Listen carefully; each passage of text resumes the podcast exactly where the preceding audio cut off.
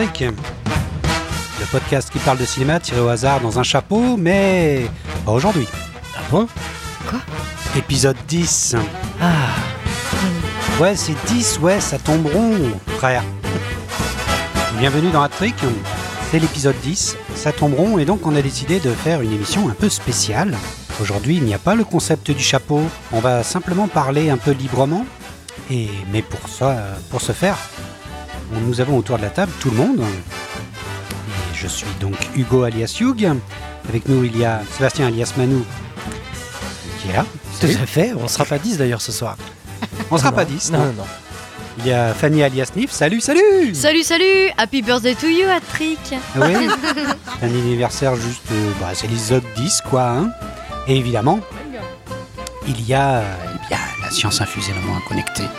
Kent alias Maître Sega Maître Sega. Bon anniversaire Salut maître. Salut à tous.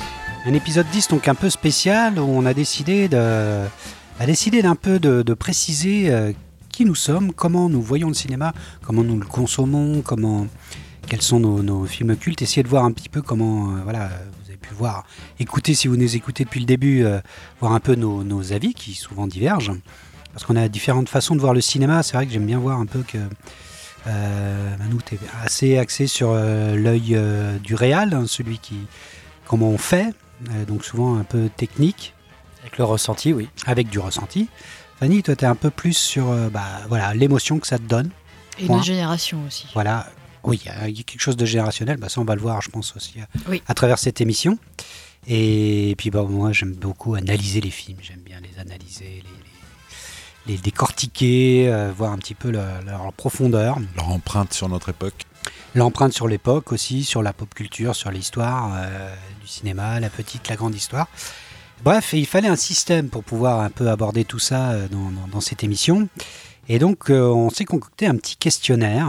Alors, je dois avouer que je l'ai un petit peu pompé sur Libé. Dans Libération, en fait, il y, a y une rubrique que j'aime bien dans le, le- le- dans le numéro du samedi, dans les pages musique, il y a un questionnaire qui s'appelle Qu'est-ce que t'écoutes Qu'est-ce que t'écoutes vous, vous connaissez les super jeux de mots euh, qu'aime beaucoup Libé, hein, qui sont souvent assez foireux, comme celui-là, Qu'est-ce que t'écoutes Mais le questionnaire est assez sympa, c'est un questionnaire, donc ils prennent n'importe qui, whatever, euh, et ils lui posent toute une série de questions, tout le temps les mêmes, Autour de à la peu musique. près une dizaine, là plutôt axé sur la musique.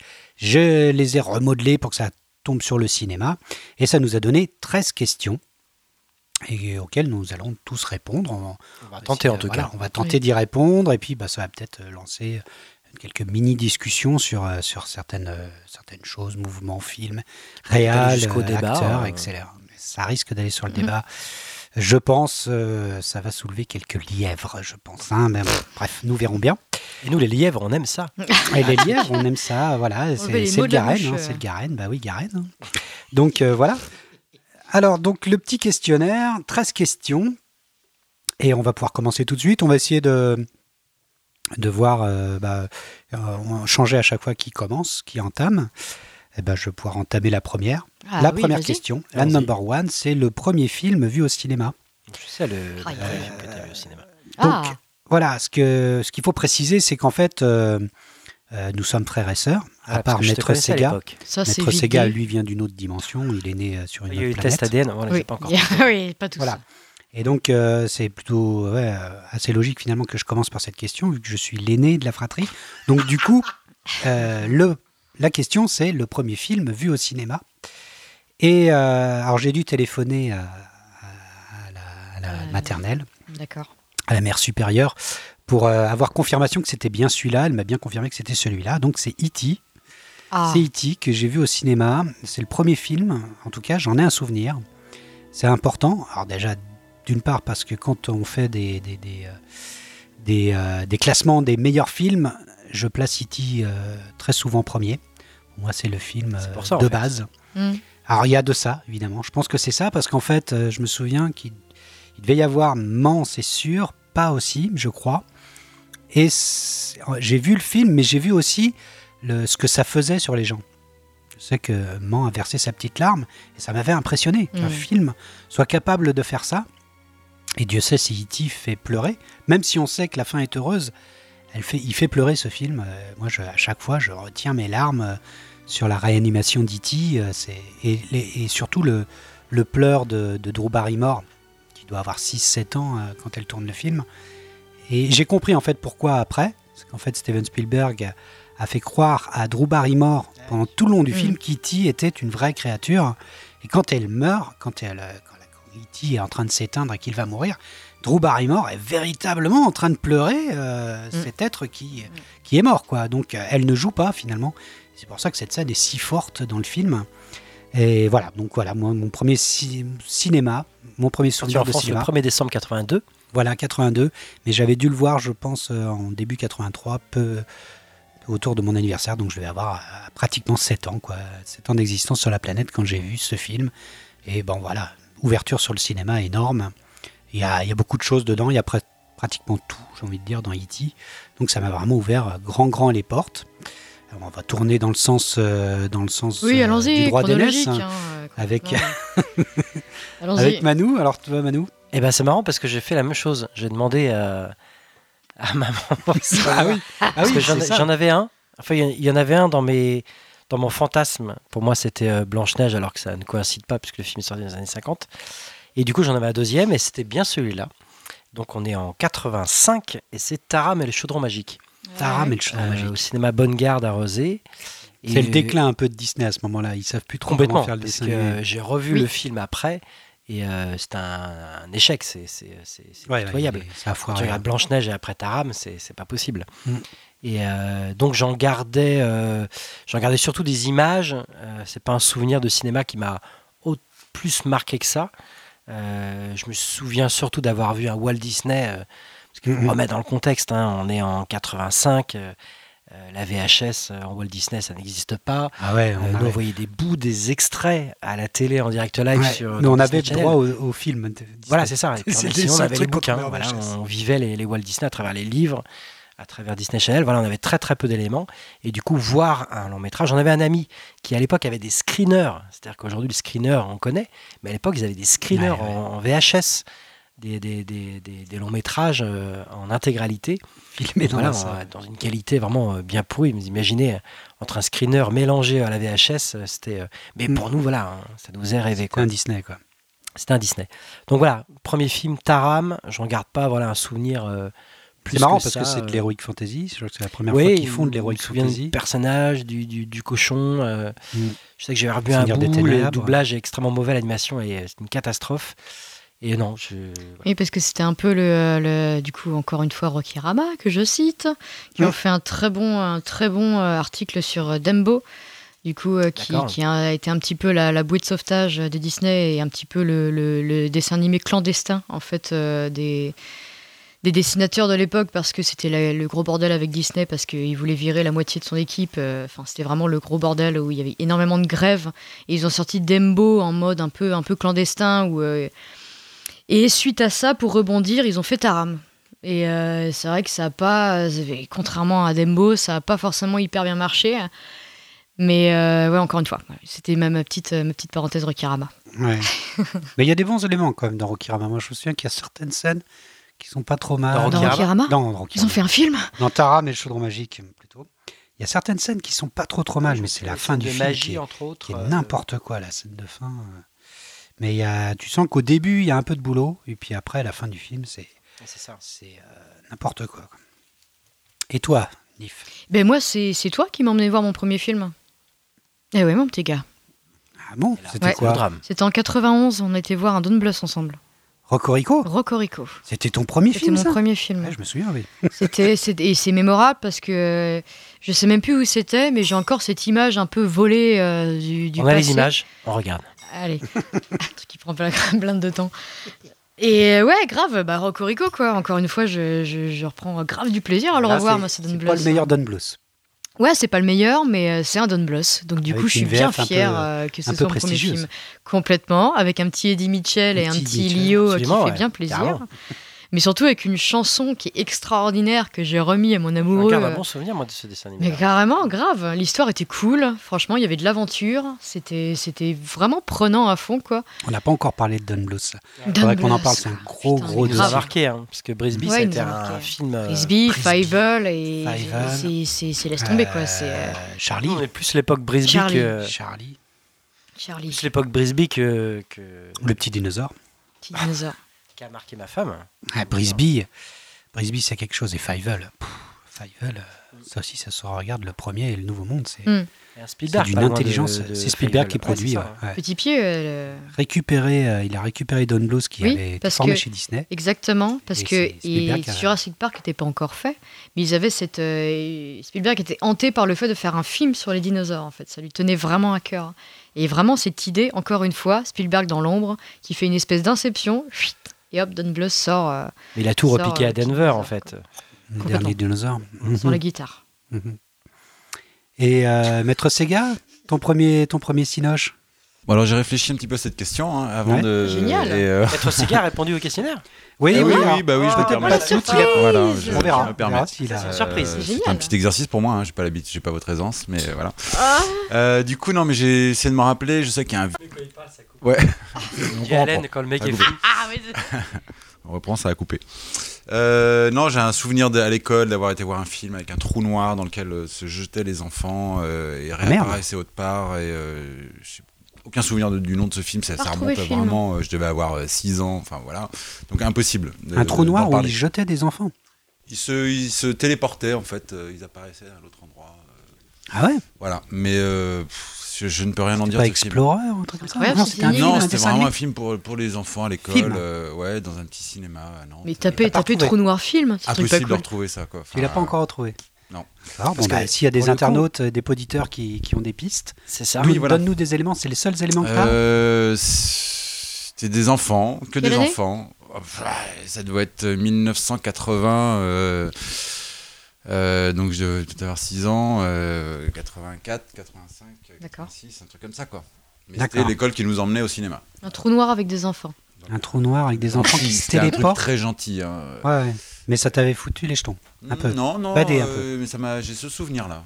Non, mais parce que dans les films scolaires, moi, il y a Crin Blanc, film de 31 Oh là qui avait là. gagné le prix de Luc, euh, le, le Cheval Mhm. Sauvage, un film que j'ai remontré à mes enfants et euh, qui a extrêmement bien vieilli. C'est-à-dire que les enfants étaient scotchés du début jusqu'à la fin du film. Donc le son est quand même très spécial. Et je sais que ce film-là m'avait vachement marqué. C'est marrant. Tu parles de film vu avec l'école. Moi, c'était Crin Blanc. J'avais vu que était projeté en pellicule Crin Blanc. Crin blanc. Ouais, Crin Blanc. Ah, je sais pas si j'ai des premiers souvenirs de film à l'école. euh, je ne sais plus. Ça craint, mais c'est Crin Blanc, euh, la Cheval Sauvage. Ouais, ouais, ouais. mais je me souviens, mais c'était pas trop trop mal. mais oui. Tourné en Camargue et Voilà, tout, un film absolument. français. Ouais, Ouais. ouais, ouais. En Camargue. Ah, c'était un beau Ouais. film, je me souviens, je l'ai vu. Sauvage. Dans les vieux films, comme ça, il y avait les, les Disparus de. Les aussi. Disparus de Saint-Agy, il y en a un paquet, hein. ouais. Qui, qui fonctionnent encore bien. hein. Bon, bah, Manu, tu vas attaquer à la deuxième question? Et, ah ouais, puis alors, alors, toi, ça va être assez important cette question. Sur quel support regardes-tu les films à la, à la maison? Ah, Ça, il c'est que, effectivement, on enregistre à Trick aujourd'hui euh, à la maison. Donc voilà, moi je suis Ouais. équipé d'un d'un vidéoprojecteur HD avec un, un- un grand écran. c'est très impressionnant. Euh, J'ai une, une- une grande, une grande DVD tech Très et impressionnant. euh, Blu-ray tech d'ailleurs, je sais même pas comment on dit. On va dire une vidéothèque, comme ça, ça englobe Vidéothèque, merci. Ouais. Et du coup, Et et, du coup- aussi, de- au niveau son, Voilà, au niveau son, on est équipé en 5.1, donc il y a Netflix, OCS et Canal, d'accord. tout en Full HD et en, en, en 5.1. Et, euh, Je tiens à noter que tu as la PS3 qui est le meilleur lecteur Blu-ray. Absolument, voilà. Je continue à tout le temps à regarder mes, euh, mes Blu-ray Ah avec ouais la PS3. Parce Avec la que du PS3. coup, euh, absolument. Il faut savoir que la PS4 ne décode pas en 5.1, ce qui est complètement con. Les jeux vidéo sont en 5.1.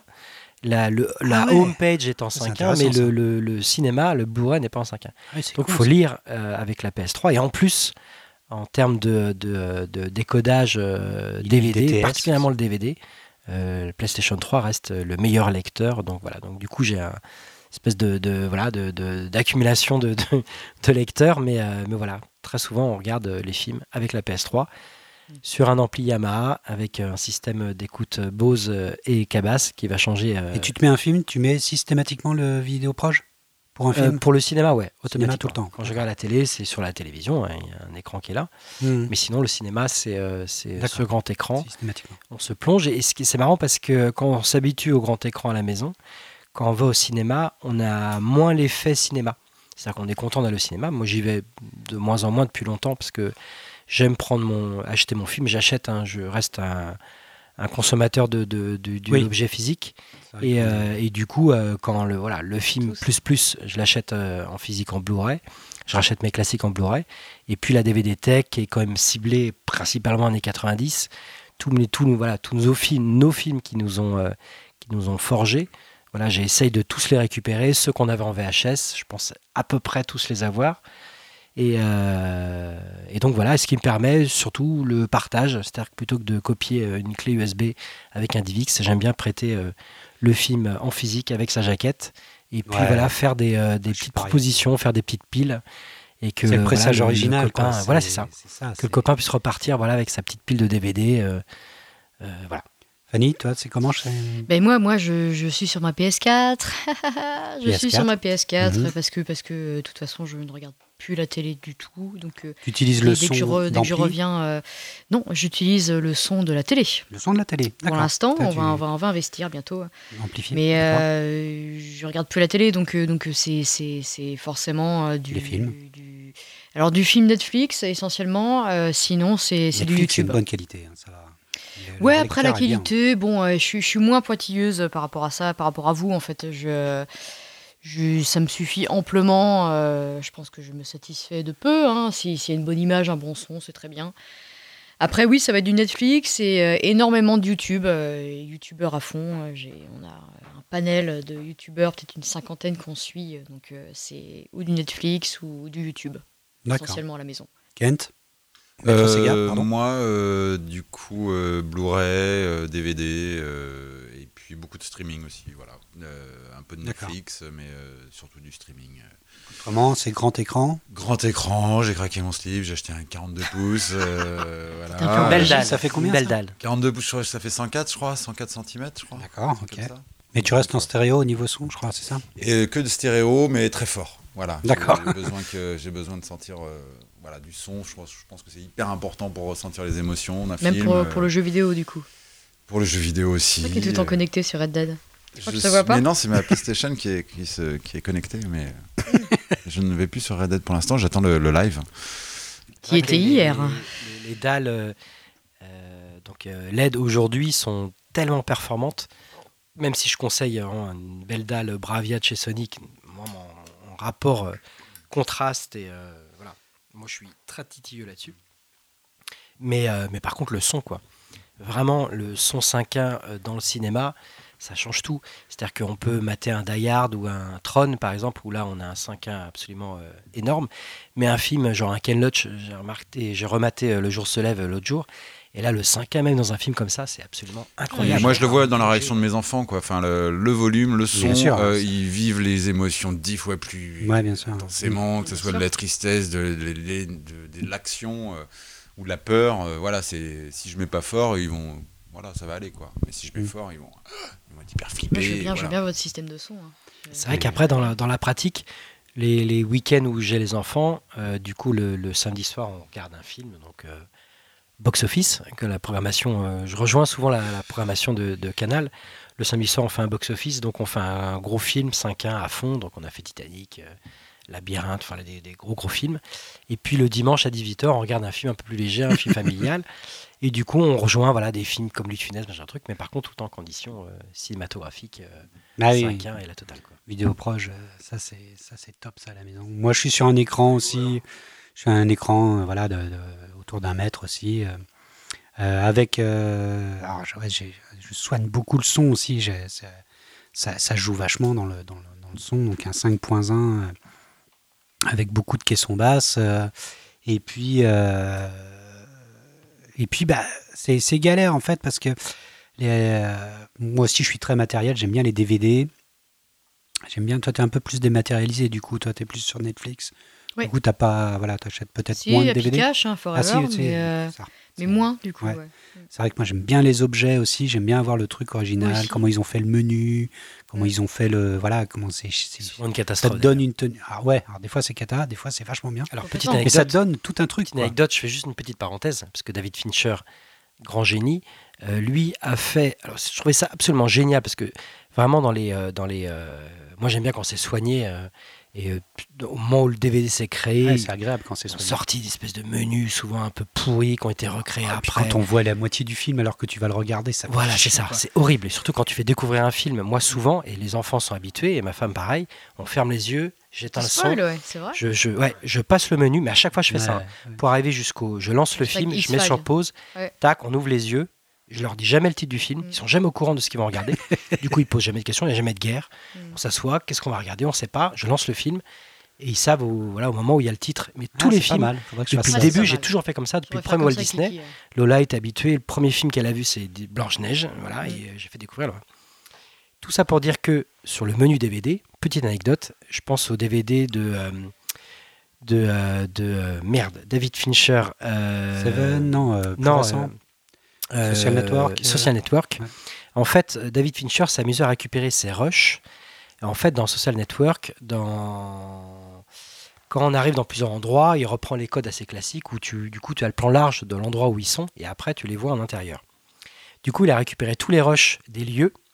Il a mis tous ces plans-là bout à bout, donc des rushs assez longues. Donc, on entend juste le vent. euh, quand on voit un drapeau, on entend le son du drapeau, machin truc. Il a récupéré tous ces plans qui servent à rien. Il les a mis bout à bout. Et en fait, c'est euh, quand tu cliques pas sur Play, du coup, tu as tous ces plans-là qui sont enchaînés. Et je trouve l'idée absolument géniale. Bah oui, oui. Comment créer un, un- Eh oui, tu peux, un fond de. tu voilà. peux être très créatif dès le Exactement. menu. Quoi. Il y en a qui ont compris ça, c'est très important. quoi. Puis il y a Mission Cléopâtre aussi. euh, Oui, qui a est chouette, un- très très chouette. une lecture de DVD Mm. plutôt sympa. Où, Ou Re Tu- aussi. Ouais, très- voilà, très tu sympa, restes, le- euh, parce que du coup, tu as toute la bande-son qui dure hyper longtemps. Tu sais pas jusqu'à. Mm. Tu as plein de conneries. Tu euh, regardes en fait. Voilà, c'est ça. Comme les génériques. dans, de dans fin. les pourris sympas, il y a Battle Royale aussi. Si le DVD, ouais, grave. Il y a un mini-jeu dans, euh, dans Ah le oui, menu de Battle. Royale qui est, Ah qui est oui. assez, qui est assez ouf. Une espèce de démineur euh, Et hyper ça, c'est mal fait. quand c'est- Ouais, c'est rigolo, carrément. Mais dans le, dans le spoil, où effectivement, il y a X-Files aussi dans, dans le lot, qui, est, qui, est, qui, qui peut spoiler vraiment dans les images. Ça, c'est euh, dommage. qui est- quand ouais, ils mettent des peu, extraits euh, de scènes choc du film, alors que tu vas te le mater, ça, Bah oui, c'est chier, horrible. quoi. Mais, mais tu peux être moyen, c'est moyen d'être très créatif. Donc, C'est la deuxième question. Il en reste 12. Voilà.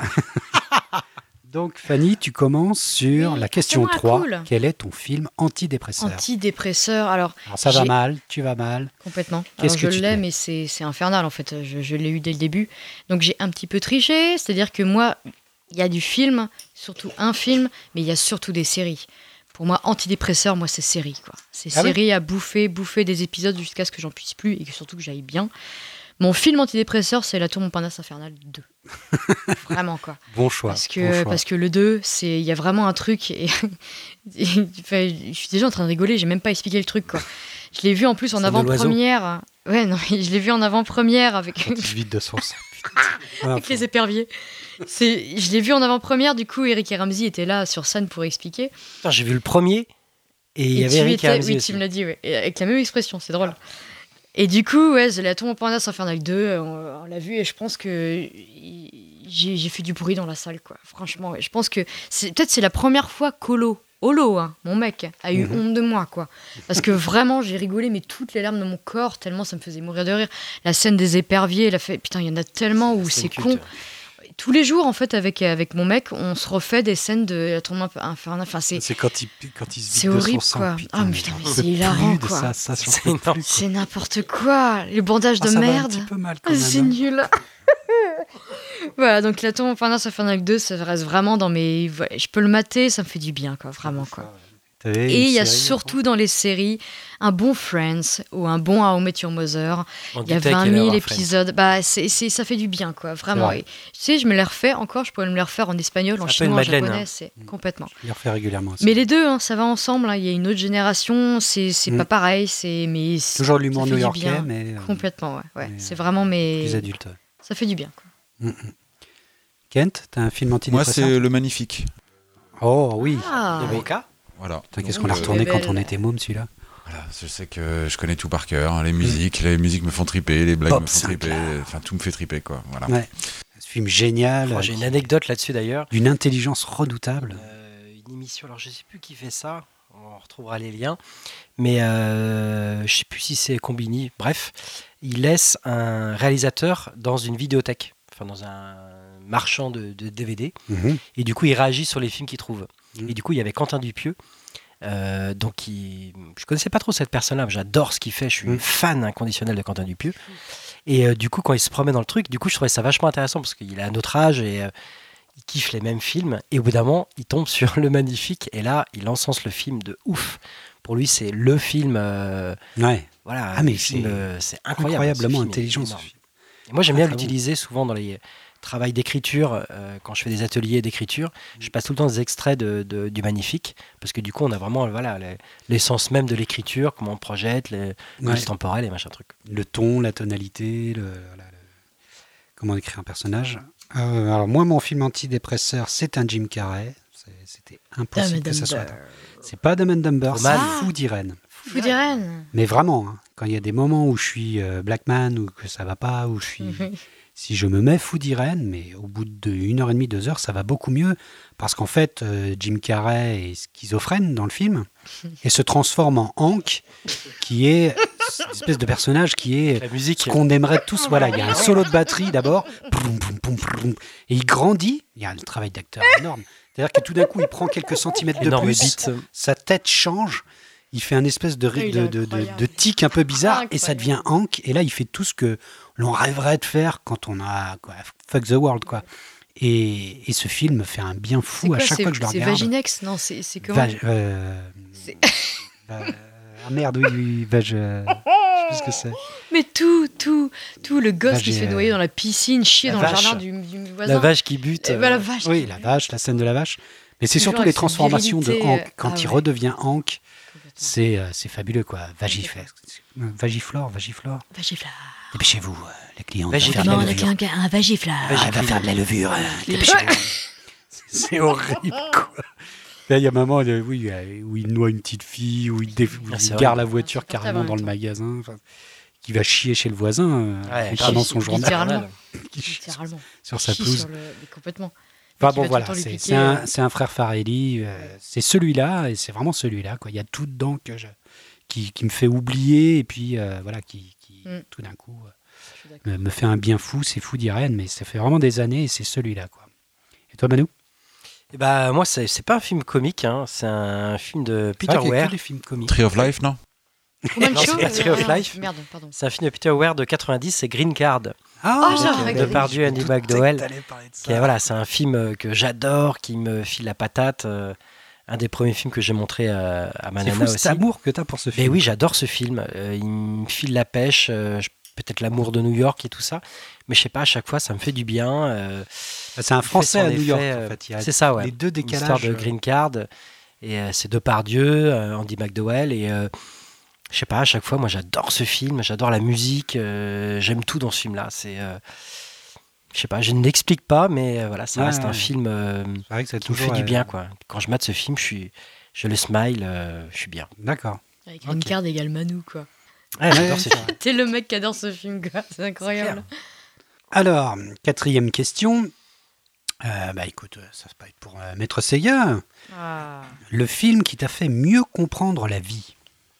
Ah, hautement philosophique, le Oh film qui t'a foutu Eh bien, une claque. euh, je m'y suis bien pr- pris un peu tard hein, pour euh, faire ce questionnaire et je n'ai pas de réponse pour cette question-là, précisément.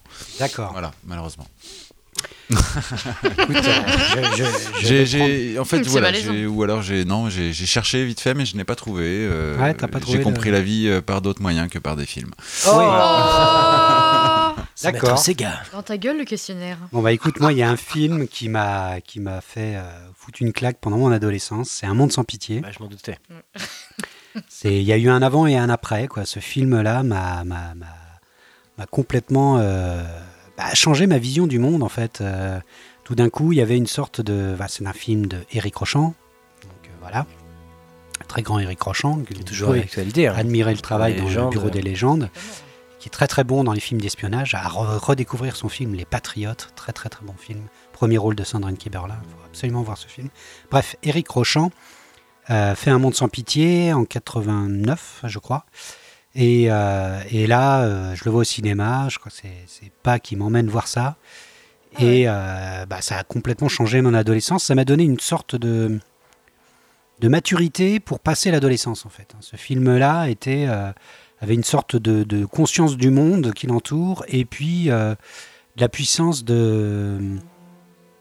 Pas de rien faire, mais en tout cas d'être. euh, de prendre le temps et d'avoir une sorte de, ouais c'est ça je dirais de, maturité dans l'adolescence quoi c'est un film qui est euh, qui annonce un peu la préadolescence enfin la- l'adolescence en fait et Hippolyte Girardot qui aura donc un César pour ce rôle est formidable quoi il est absolument génial voilà Eric Rochant il y a Yvan Attal dedans bref grand grand film et voilà moi il y a eu un avant et un après un monde sans pitié ça a été Tu mon film le- d'adolescence Le monologue, tu l'as encore ou pas?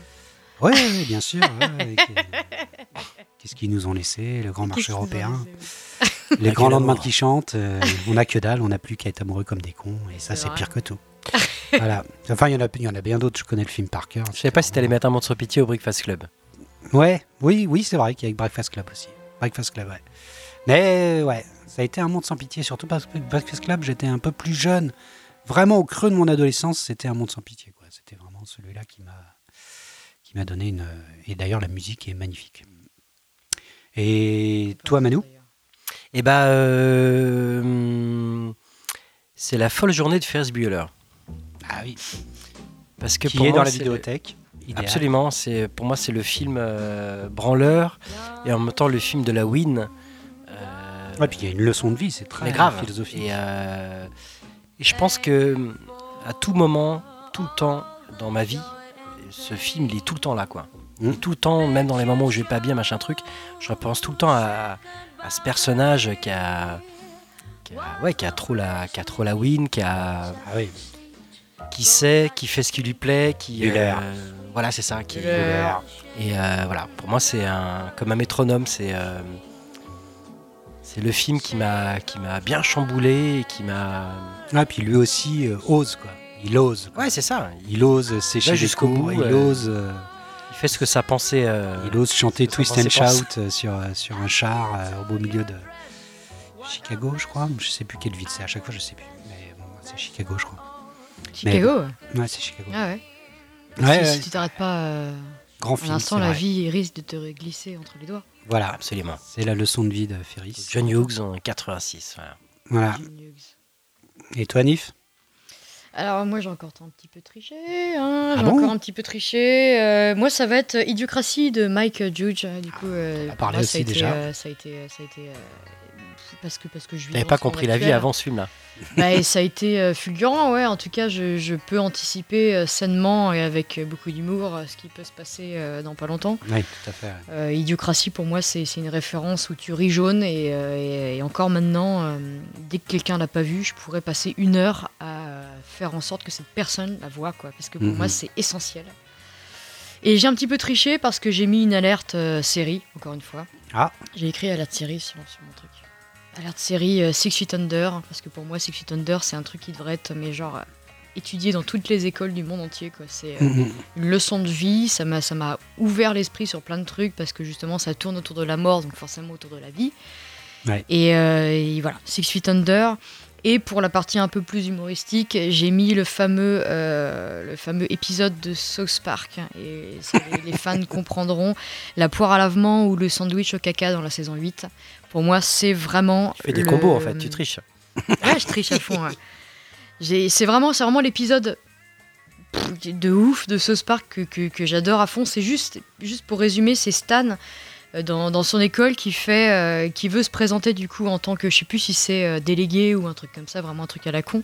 Et en fait, ça se transforme vraiment en vote, mais, euh, mais dans toute la ville, quoi. Ça devient vraiment un phénomène de ouf. Sauf que euh, voilà, il se rend compte que, que c'est pourri en fait, que, euh, que, que, que les deux programmes sont pourris et que, et que il a entre choisir entre une poire à lavement ou un sandwich au caca. Une belle euh, métaphore. C'est une belle métaphore et je sais que la première fois que j'ai été votée, j'avais que cet épisode dans la tête. et euh, voilà, c'est, c'est- ce sont mes deux, euh, enfin en tout Donc cas mes trois. pour comprendre la euh, politique. quoi. Ouais, carrément. ouais. Et là, c'est un bon résumé quoi pour moi. D'accord. Alors, cinquième question, j'entame. C'est le film le plus honteux que tu kiffes Euh, alors, il y avait plusieurs candidats, mais finalement, euh, alors là, si j'ai un peu triché, j'ai mis euh, la totalité des James Bond. Parce que s'il y a un guilty pleasure, pour moi, c'est la totalité des James Ah Bond. ouais? Voilà, alors peut-être moins euh, les derniers qui sont très, très sympas. Excellent. Mais moi, même le, le- le plus pourri des Roger Moore ou le plus pourri des Pierce Brosnan, c'est vraiment. euh, voilà, je, je les regarde souvent. euh, J'adore James Bond, quoi. Et même dans sa débilité, même quand euh, James Bond fait euh, Tarzan dans Octopussy, parce qu'il euh, il passe de liane en liane et qu'il te mette vraiment le cri de Tarzan, ce qui a fait euh, pleurer de rire pendant plusieurs là où t'as jours honte. d'Annika. Euh, voilà, c'est ça, c'est là où tu as honte. C'est vrai que euh, les James Bond, euh, il y en a, mais qui sont de- d'une débilité, mais sans nom. Mais même ceux-là, même ceux-là, je les adore, quoi. Parce qu'il y a des codes, t'as un monde, t'as un truc. euh, voilà, tu, tu, tu, tu- Voilà, moi j'adore ça, quoi. Les, James Bond, c'est mon guilty pleasure parce que c'est pas du grand cinéma, sauf peut-être Casino Royale et, Skyfall, évidemment. Mais euh, et puis bon, Baiser de Russie, il y a quand même quelques-uns que j'adore qui passent au-dessus du lot, quoi. Et on ne vit que deux fois, peut-être.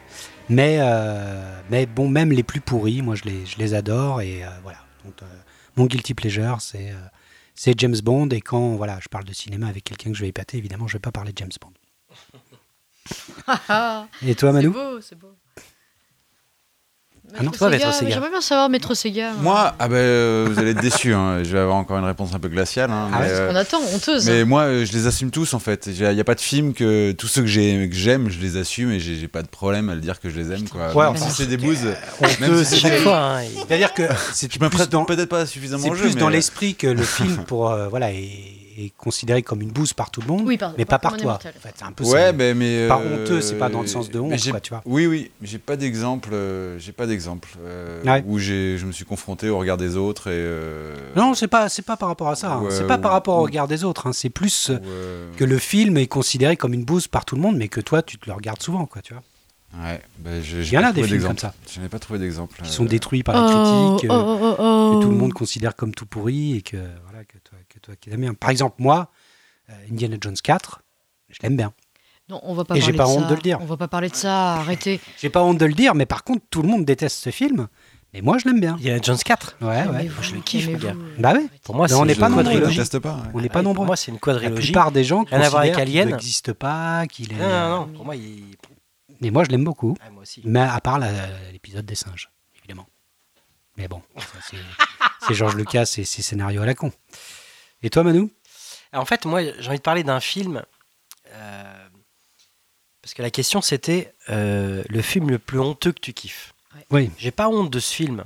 Ouais, non, mais je m'étais honteux, euh, voilà. C'est ça, parce que C'est pas pour honteux. moi, j'avais deux réponses. à avoir, mais, Euh, mais que tout le monde déteste et que toi t'aimes Voilà, c'est ça. En fait, ça, il y, a quoi. des fi- il y a un film que j'adore. C'est le Les héros n'ont pas froid aux oreilles. c'est un film que je kiffe, mais je kiffe. J'ai dû le mater, je sais pas, genre 20 fois. Junio et Et Otari. encore, euh, c'est aussi un film un peu anti- antidépresseur.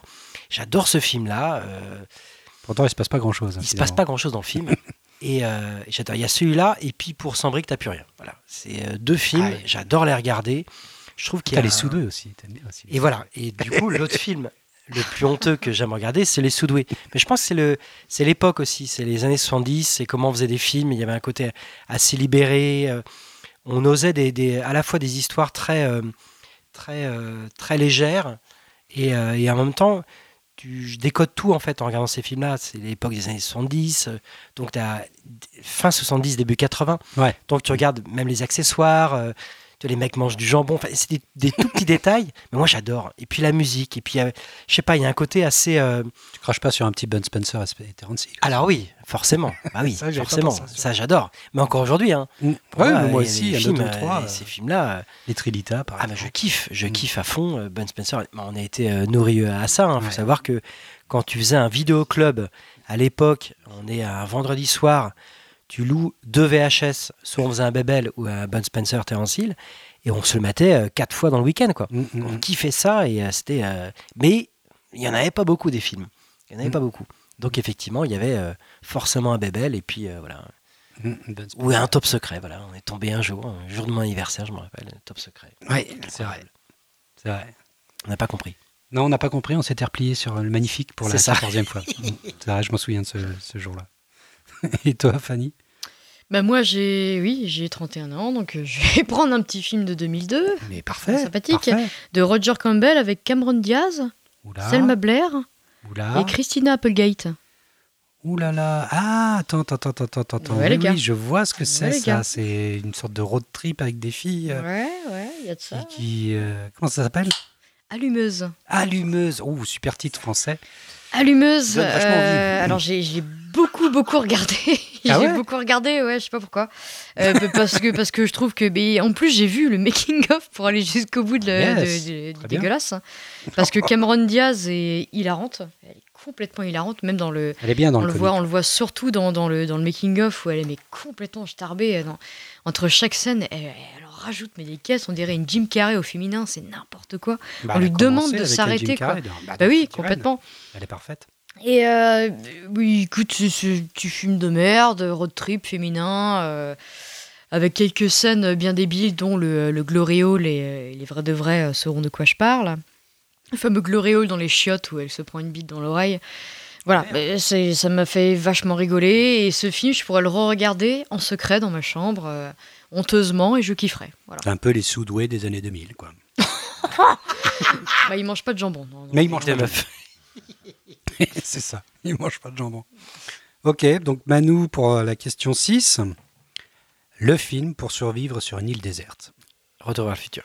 Retour à le futur. Sans hésiter. Sans, euh, Eh ben, ah, je, me- je savais qu'on allait poser Ah, cette ouais. question-là. Pour moi, mon, celui que j'ai plus Ah regardé, euh, c'est le 2. Mais moi, ça resterait le, le 1.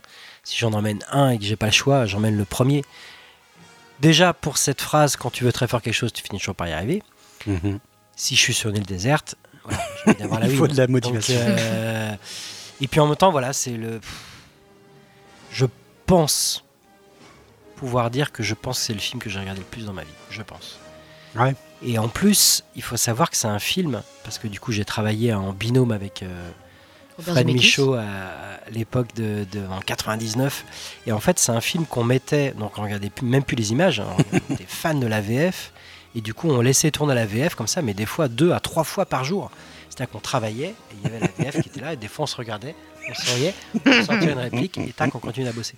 Donc voilà, c'est, euh, pour moi, c'est une partition ce film, la, la Ouais, VF. Le Et film est voilà, je le connais par cœur du début jusqu'à la fin. Et euh, voilà, si j'en amène un sur une île déserte, euh, voilà, je crois que c'est Retour à le futur. Sans. Nif? Euh, moi, ce serait Ready Player One. Euh, Ah ouais serait- Ah ouais, carrément, ouais, parce que je pense que je pourrais le regarder à l'infini et encore trouver des choses que je n'ai pas vues euh, Ouais, la deuxième, la troisième, la centième fois en fait. Film très riche. Ouais, et du coup, ouais, ouais, je pense qu'un bon Spielberg, celui-là, avec 20 000 références qui me portent, et en plus, j'aurais cer- certainement pas de console avec moi, donc euh, ça pourrait compenser le manque de console. il y a tout dedans, quoi. Il y a tout dedans. C'est un petit peu ce que encore la j'aime. triche. hein. Bah non, carrément pas. Je ça, pense que j'emporte tout. Ça, mais euh, c'est il y a tout une dedans. bonne réponse. J'en- J'emporte tout, j'emporte tout avec moi et je pense que toute la pop sera... culture dedans. Ouais, ça. ce sera sans fin C'est quoi. pas mal joué. euh, Ouais, c'est pas mal Ce sera sans fin. ouais. Kent Euh, moi, c'est euh, bah, euh, c'est très concret. hein. Je me dis, bah, déjà, si je peux mater des films, j'aurai les lecs. Euh, donc, Oh, euh, le mec qui est tout le temps global. donc Ah, je mais serais plutôt cool. bien. Mais enfin, du coup, je me suis pas attaché à un film. Je me suis dit, bon, allez, imaginons que j'ai pas les lecs. Euh, je veux, enfin, le fait de- d'avoir un film comme ça en boucle, euh, avoir un bijou, euh, je pense que Mhm. ça le détruirait complètement euh, si je, je l'avais en boucle tout le temps. Bah, ça, au bout d'un moment, t'as que ça, quoi. Et, euh, et je pense que je deviendrais fou. Et donc, euh, et puis je, le film, je pourrais plus le blairer au bout Non, d'un moment, quoi. On deviendrait tous. ça dépend. T'es pas obligé de faire Avec que ça. quoi hein. Non mais avec Déjà, quoi Avec quoi envie de devenir Si on est sur une île déserte avec toi, on deviendrait fou. Non mais je pense que Je ça comme la ça. question, quoi. Et que forcément, Moi, je forcément. euh, euh, que ça allait gâcher vraiment des, euh, des films. Donc euh, tu des prends un film qui est Jane Booth, tu prends Je- Fortress 2 quoi. je- Non, je. je- Donc à chaque fois, t'as pas de film et tu trouves là, à chaque fois c'est l'échappatoire, Voilà. quoi. Ah ouais. L'échappatoire, Non, mais si, de. Non, non, mais si, j'en ai, j'ai pensé forcément à, à Retour vers le futur euh, aussi. Ouais. Ah, mais je me suis dit, mais non, j'ai pas envie de me, le- me le- me le gâcher, quoi, ce film, quoi. C'est, c'est- Ouais, mais- je tiens trop, quoi. Mais Manu expliquait comme sur quoi une il- île- Sur une île déserte, C'est, deux points de vue différents. Voilà. voilà. Euh, mais euh, voilà, ça, ça, D'accord. ça aurait été Retour vers le futur, voilà. Si, euh, si j'avais En tout pas- cas, t'auras t'auras l'électricité. ouais, Donc toi tu préfères parler à une un, un ballon un ballon, volet quoi. un ballon. Hmm, D'accord. Tu, tu- tu Yes. cherches un Wilson quoi. Complètement. Euh, moi j'ai beaucoup euh, réfléchi à la question. Il me fallait un film long où il y ait euh, une histoire d'amour, où il y ait euh, de l'action, où il y ait des chansons, où il y ait de la musique, où il y ait de la danse. Histoire qui est vraiment un condensé de tout ce qui. West Side Story. Et voilà. Et tout de suite, euh, voilà, c'est West Side Story qui m'est venu. Pour moi, le film serait parfait pour une île déserte. Il y a tout. J'adore les comédies musicales. C'est vrai qu'on n'a pas encore beaucoup parlé de Non. ça. Euh, j'adore, euh, j'adore, euh, voilà, C'est une Madeleine, Ce hein, West Side film. Story, parce qu'on l'a maté. voilà, euh, la musique est formidable. T'as plein de chansons. Donc tu vois, tu peux aussi te le mettre en fond parce que ça, ça te fait des chansons. Euh, Il y a de la castagne, il y a de l'action, il y a une Castagne. superbe histoire d'amour. Il y a Nathalie Wood. Absolument. Il y a Nathalie Wood. Bref, euh, voilà, West Side Story, pour moi, ça me paraissait une évidence que ce serait, euh, ce serait ce film. J'ai beaucoup cherché, hein, il y en a beaucoup qui sont venus à- avant, mais finalement, je me suis dit, là, là j'ai tout, quoi. J'ai tout dedans. Euh, voilà, West Side Story, euh, sans hésitation, ce sera celui-là que je Pas de L'Oréal, mais bon, c'est pas grave, c'est ton choix. Il n'y a pas de DeLorean, par contre. Il y a très peu de voitures, c'est vrai, mais il y en a quelques-unes. Qu'on a en tous une DeLorean le fait, film. Fanny, elle a tout, en fait. C'est ça qui est chiant, en fait. Ouais, contre, Absolument tout. Il n'y a peut-être pas beaucoup de chansons. Ah, si, si, il y a Ah, c'est con me. Bon. Ouais, Voilà. gars. Il y a de la Et Van. Halen. Il y a Van Halen, il y a Jump, ouais, ouais, tout à fait. Il y a quelques chansons, c'est vrai. Pas beaucoup de danse. Mais ça, c'est mon choix personnel. Alors justement, danse. restons là-dessus, Hugo. Un oui, film classique que tout le monde vénère et que tu détestes. Bonne question. Euh, ouais, mais alors là, vous saviez de quoi j'allais parler, Mais évidemment. non, pas du tout. Ouais, tu crois pas? Non Ah bah, Pour moi, c'est- c'est clair que j'allais parler de la, la totalité de l'œuvre de Stanley Kubrick. Quoi? Oh non, on y est Sérieux ah bah on y est, voilà, là mais on y est. Mais moi, Aïe c'est... aïe aïe aïe Tout le monde aïe vénère et que tu. Ah, d'accord, ok. D'accord. Ah la vache, ah, c'est- j'ai- j'ai j'ai mal. Parce que-. Il y a vraiment une vénération de Stanley Kubrick et que moi j'en suis loin quoi. Pas au niveau de la détestation, mais c'est tellement vénéré que pas loin finalement. Parce que pour moi Stanley Kubrick euh, c'est un très bon technicien, c'est un très bon faiseur, mais par contre il se loupe carrément et dans pratiquement tous ses films sur l'émotion. Et pas l'émotion, c'est-à-dire qu'il est capable de faire la colère, la haine, qui sont des émotions faciles à faire au cinéma. Par des acteurs beaucoup plus difficiles que l'amour, que l'amitié. Ouais, mais Eyes Wide Shut, pour moi, ça ne parle pas d'amour, c'est froid, c'est pas du tout, c'est, c'est de l'amour psychanalytique. C'est-à-dire, c'est, c'est, c'est un psychiatre qui a analysé l'amour et qui t'explique ce que c'est que l'amour. T'as pas d'amour. Pour moi, l'amour, c'est, euh, c'est, c'est des, des cinéastes comme Zemeckis, Spielberg, ou euh, euh, voilà, ou tous ces, ces- ces- ces autres réals. Et d'ailleurs, je pense que même lui l'admettait. Stanley Kubrick l'admettait lui-même. C'était un C'est un grand fan hein. de Spielberg. Et parce qu'il il savait que Spielberg était capable de faire des choses que lui n'était pas capable de faire. C'est-à-dire que des belles scènes d'amour au sens propre, d'amour ou d'amitié, euh, moi j'en trouve pas dans son cinéma. C'est tout le temps très très froid. Et pour moi c'est beaucoup plus dur à faire parce que là tu, tu te mets en slip, quoi. Là tu te, tu, tu- te mets à poil quand tu veux parler de l'amour. Qu'est-ce que tu fais si tu veux faire une scène qui symbolise l'amour?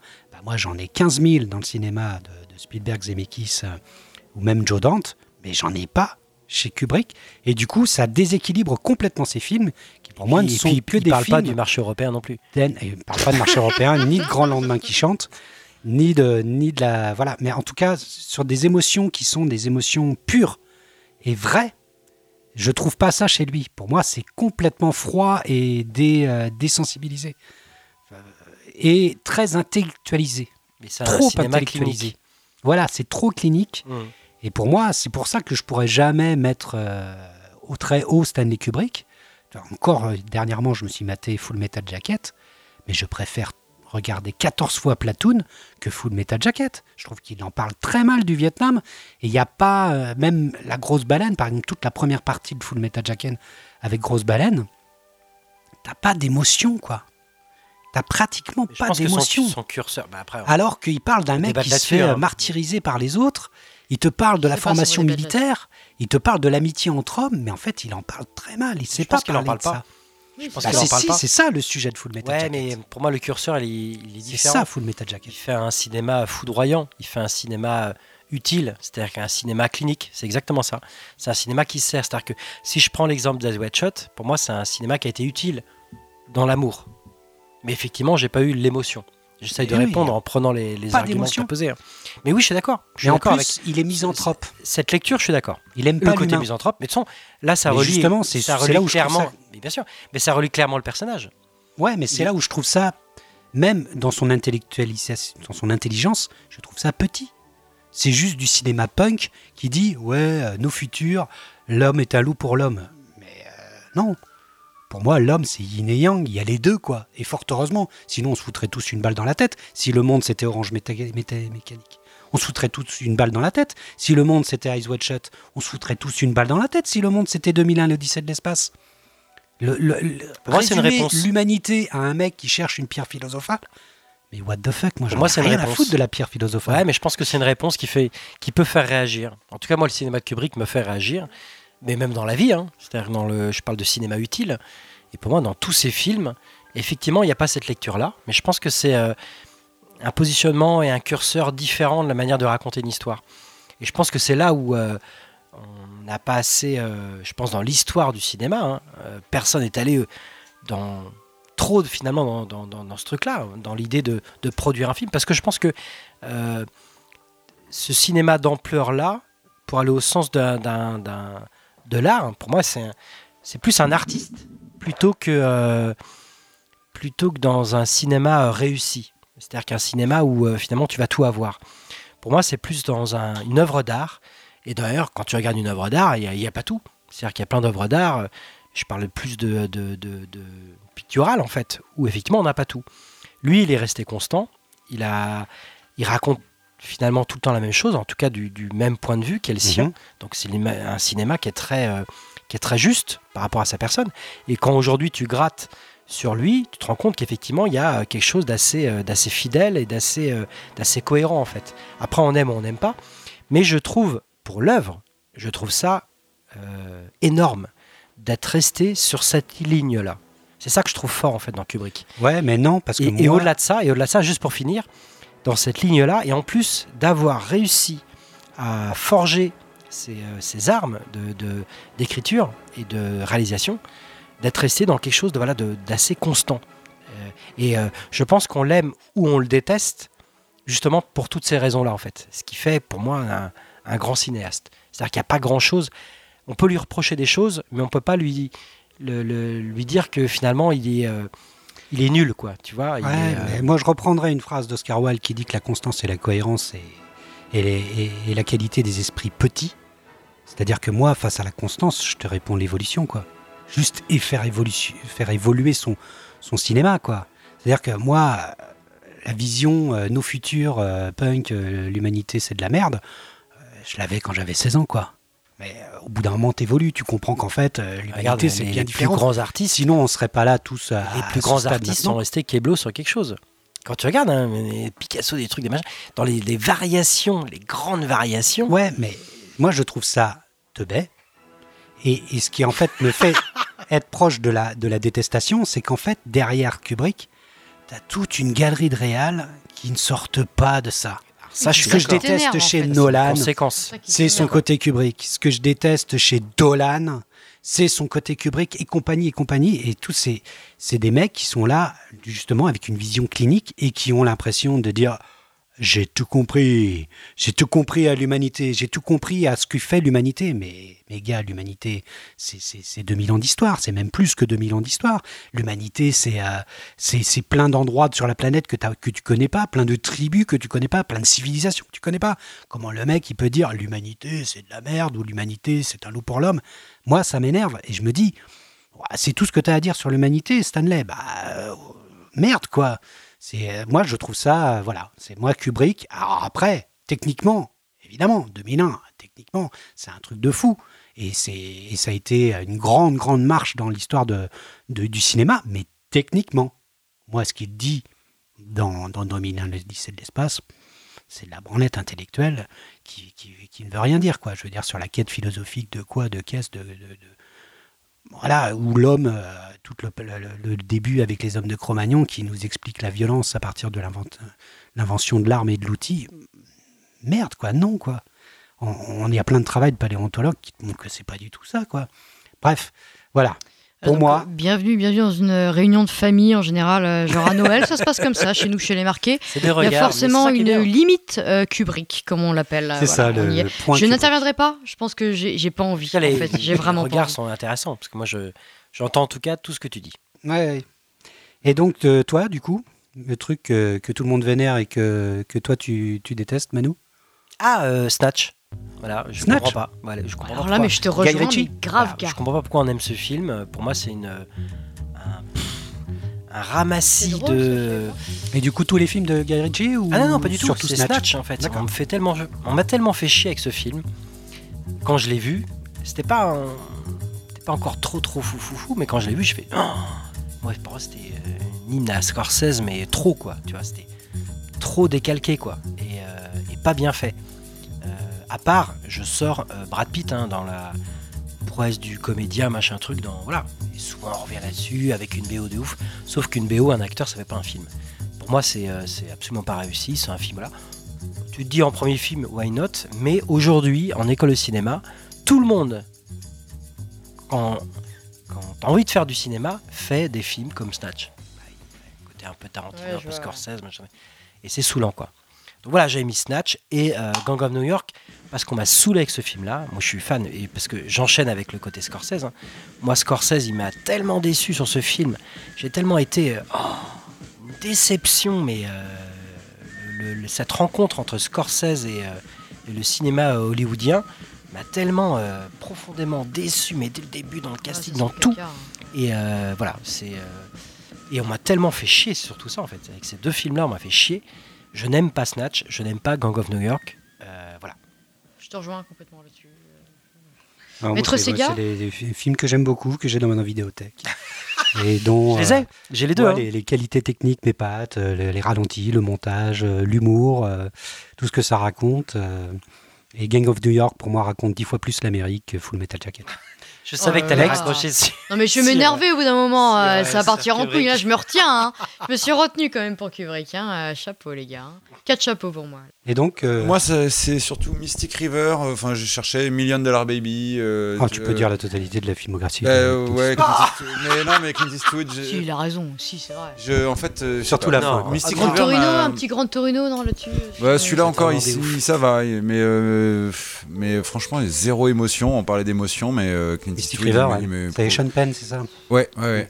Mais, Oh, c'est lourd. Mais je sais pas, il y a plein de gens qui ont aimé, ouais, ouais, mais euh, je me suis senti euh, Toi, bizarre, quoi. Ah ouais, grave. Ouais.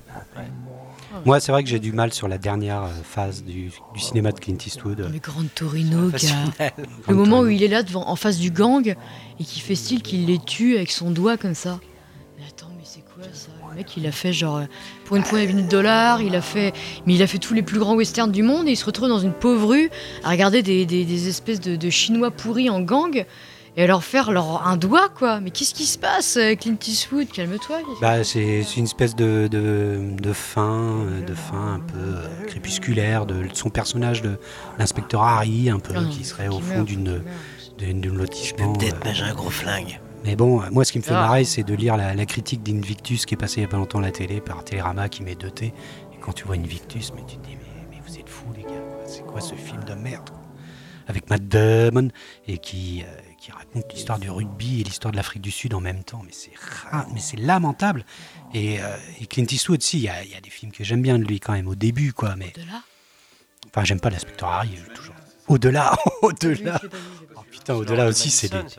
au-delà, tu, tu, tu ouais, c'est vrai que celui-là, tu te fends la gueule, mais euh, la fin avec euh, Cécile de France et Matt Damon. Matt Damon. Du coup, c'est Ah, c'est- c'est- c'est tous les tous les Clint Eastwood ou plus Non, ceux c'est pas que cité ouais, ouais, euh, et, euh, voilà, ça, toute la, la fin, ouais, toute sa, toute sa fin de carrière, là, Très triste. un petit peu. horrible. Bah oui, American Sniper, c'est une Et là, j'ai pas vu celui sur le, le, le djihadiste, là, dans, les, dans, dans le train, là, train, euh, Thalys. mais j'ai pas envie du tout de le regarder, quoi. C'est que c'est les vrais, les vrais. Oui, euh, je sais, ouais, ouais. C'est horrible. Déjà, l'idée, c'est plus la merde. Ouais, quoi. ça, c'est les vrais mecs qui l'ont engagé plus pour jouer leur quoi. propre rôle. Il a pas d'idée, quoi, pour faire des films, quoi. Ouais, non, euh, je pense pas. Bah, J'aime beaucoup la mémoire de vos pères, mais euh, c'est parce qu'il y a Spielberg derrière. Quoi. Ça, c'est les deux, la mémoire de vos pères et, euh, euh, et l'être d'Iwo Jima, où tu as les deux côtés, mais ça c'est produit par Spielberg et ça se sent. Et je pense qu'il s'est fait un peu vampiriser, genre Toby Hooper, euh, CF l'épisode Oh la d'avant, l'épisode 9. Mais bon, voilà, moi c'est son cinéma, mais bon, je sais que si Maud écoute ça, elle va s'énerver sur son canapé. Et toi, Nif? Euh, du, coup, du coup, du coup, on passe, euh, on passe l'autre con qui a fait Elephant. Du coup, je vais plus revenir à. Oh non. je vais plus Putain, je revenir. suis tout seul ce soir, c'est dur. Non, non, mais on passe, on passe, on passe, on l'a mis de côté. Euh, du coup, du coup, du coup, je vais plus, je vais plus venir à Rocky. Bizarrement, Rocky, euh, Ah bon Rocky, euh, je suis Rocky de Stallone complètement. Ouais, ouais, je, là je suis complètement passé à Ah bon côté. euh, pourtant, pourtant, je l'ai vu deux fois, euh, plutôt récemment, et, euh, et non, non, je, je, je capte pas. Je capte pas. J'ai presque envie de faire ma meuf et dire que c'est un film de mec euh, quelque part. Enfin, j'arrive pas. À... J'arrive pas à accrocher, je comprends pas en fait l'engouement, j'arrive pas à John à y aller quoi. Pourtant Stallone, euh, je crache pas bien, dessus euh, quoi. J'ai pas vu Karate Kid. D'accord, parce que c'est le même réel. Je devrais le voir. Bah oui, oui, non mais carrément. Par contre, je pense que j'aurais plus d'engouement pour Karate Kid que, que Rocky à mon avis. Bah, à voir, en fait, tu retrouves un peu le même système où tu as tout le temps le training montage. hein, le- Oui. Où ils ont fait vachement la promo dans Your Mother du coup. Donc euh, du coup, j'ai envie d'aller voir quand même un petit peu ce qui Ouais. se passe. Mais Rocky, ouais, Rocky, euh, tu vois, j'ai même pas mis la date ni le réal. euh, Je pense que vous l'avez tous les deux, mais euh, je. Voilà, c'est pas, pas passé, ça passera jamais, ça me plaît pas. c'est- Voilà, c'est vraiment, il y a rien qui me plaît quoi. Mais rien, c'est vraiment le désert total du fun quoi. D'accord. Voilà. Rien du tout. Hmm. Bon. Bah, effectivement, hein, c'est un film qui a eu euh, l'Oscar du meilleur film. Qui a- Ouais, quand même, gros- quand même. Bon, bah, moi, j'avais dé- déjà dit tout le bien. Ah ouais. J'adore ce film, mais. euh, l'a Mais bon, donc je euh, comprends. ça joue euh. Je sais pas ce qui joue en fait véritablement en fait. C'est quoi vraiment le truc qui vous. Mais je suis curieuse, qui vous porte vraiment dans ce film-là, qui vous. Je crois que c'est le Ah côté bah, j'en avais parlé, moi, longtemps dans- sport, le côté euh, Développement. fond, en et- fait. Surtout qu'en fait, t'y crois. C'est un héros. C'est un héros, donc t'es porté. T'es, euh, Nous, quand on matait des Rocky quand on était petits, on sautait sur le canapé, on était complètement ouf. C'était. ouais. euh, Bah, surtout à partir du combat 2, de du Rocky, 3, euh, du 4. ouais, carrément.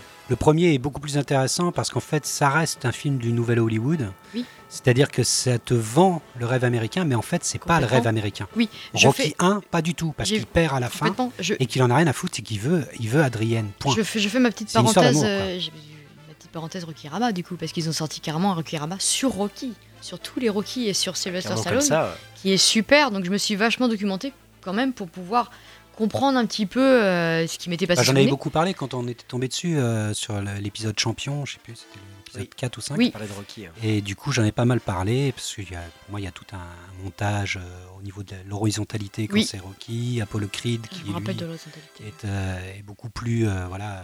Enfin voilà, et puis en plus, le film te vend le rêve américain, mais en fait, c'est pas le rêve américain. C'est un film plus, plus subtil que ça, justement. Et Le plus- premier, plus en tout cas. intelligent. Le premier, le premier, on est d'accord, le premier. Le 2, le 3, le 4, après le 5, ça part en cacahuète. Ça suit l'actualité Et ça- américaine. hein. voilà, c'est intéressant en même temps. marrant. Et, et on est plus dans des films sportifs. Mais le 1 est très très euh, très très fort et, et tu sens que les trois quarts des trucs qui sont dedans sont des, des- des vrais trucs de Stallone, euh, de sa vie. euh, Oui, il a vachement et- participé et au scénar, il a Ah, vachement participé. film c'est ça, ouais, grave, fond. Ouais, donc voilà. Je suis à côté. Alors pour Fanny, moi. dis-nous quel est le On film, arrive à la moitié de ce questionnaire. le film dont tu encadrerais l'affiche? Ah oui, j'encadrerai l'affiche, gars. Franchement, vous pouvez deviner. Real C'est Player One facile. Non, non, non, c'est plus vieux que ça Les quand affiches. même. hein. Là, on est vraiment dans l'affiche de film. Je veux dire, faut vraiment euh, un truc euh, contemplatif, euh, quelque chose de beau, d'esthétique. Je pense que c'est n'importe lequel des Sergio Leone. Ah oui.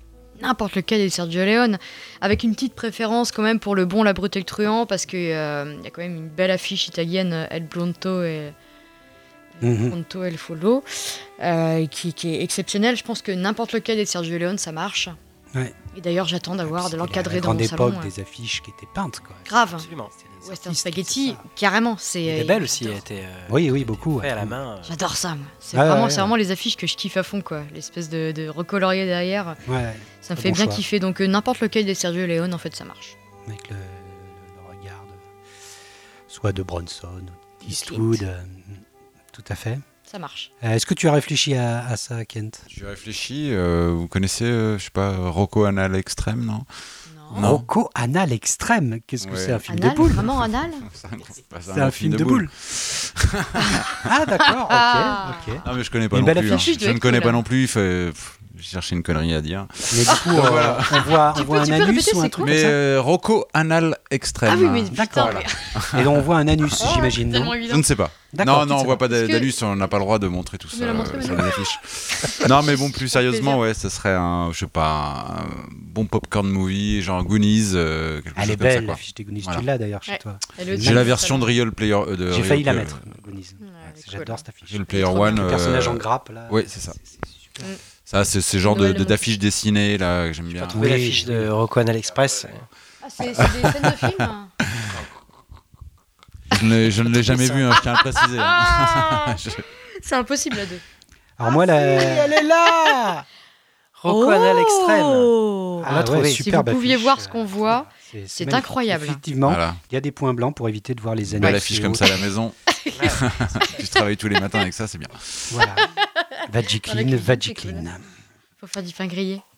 Moi, ça serait les aventuriers de l'Arche perdue. Alors, il y en a deux principalement. Mais ça serait celle où on voit son, son holster de, de- de pistolet. Oui. Et le, le- le- le- son fouet euh, est en action. Encore ces, euh, ces affiches Et dessinées. on voit là. tout. Voilà. Mm. C'est An- Ansel, ce qui a fait l'ai. La, la- l'affiche. C'est dessiné. C'est Il y drôle. a un beau Harrison C'est le Ford. deuxième cadeau que j'ai fait, les Goonies et celle-là à Noël. Ah ouais, elle est magnifique celle-là. Ouais. Il y a tous les, les, les- les personnages euh, de, chaque dessiné. côté. On voit un nazi, on Mm. voit, on voit Marion, et on voit la scène du serpent. euh, elle est magnifique cette affiche, je Ouais. l'adore. J'avais cherché, j'ai beaucoup hésité, et puis finalement celle-là, je la trouve terrible. Je et, puis, comprends. et puis il faudrait que je me la chope d'ailleurs. Bah oui, que, carrément. hein. euh, voilà, c'est celle-là. Superbe. Superbe celle-là.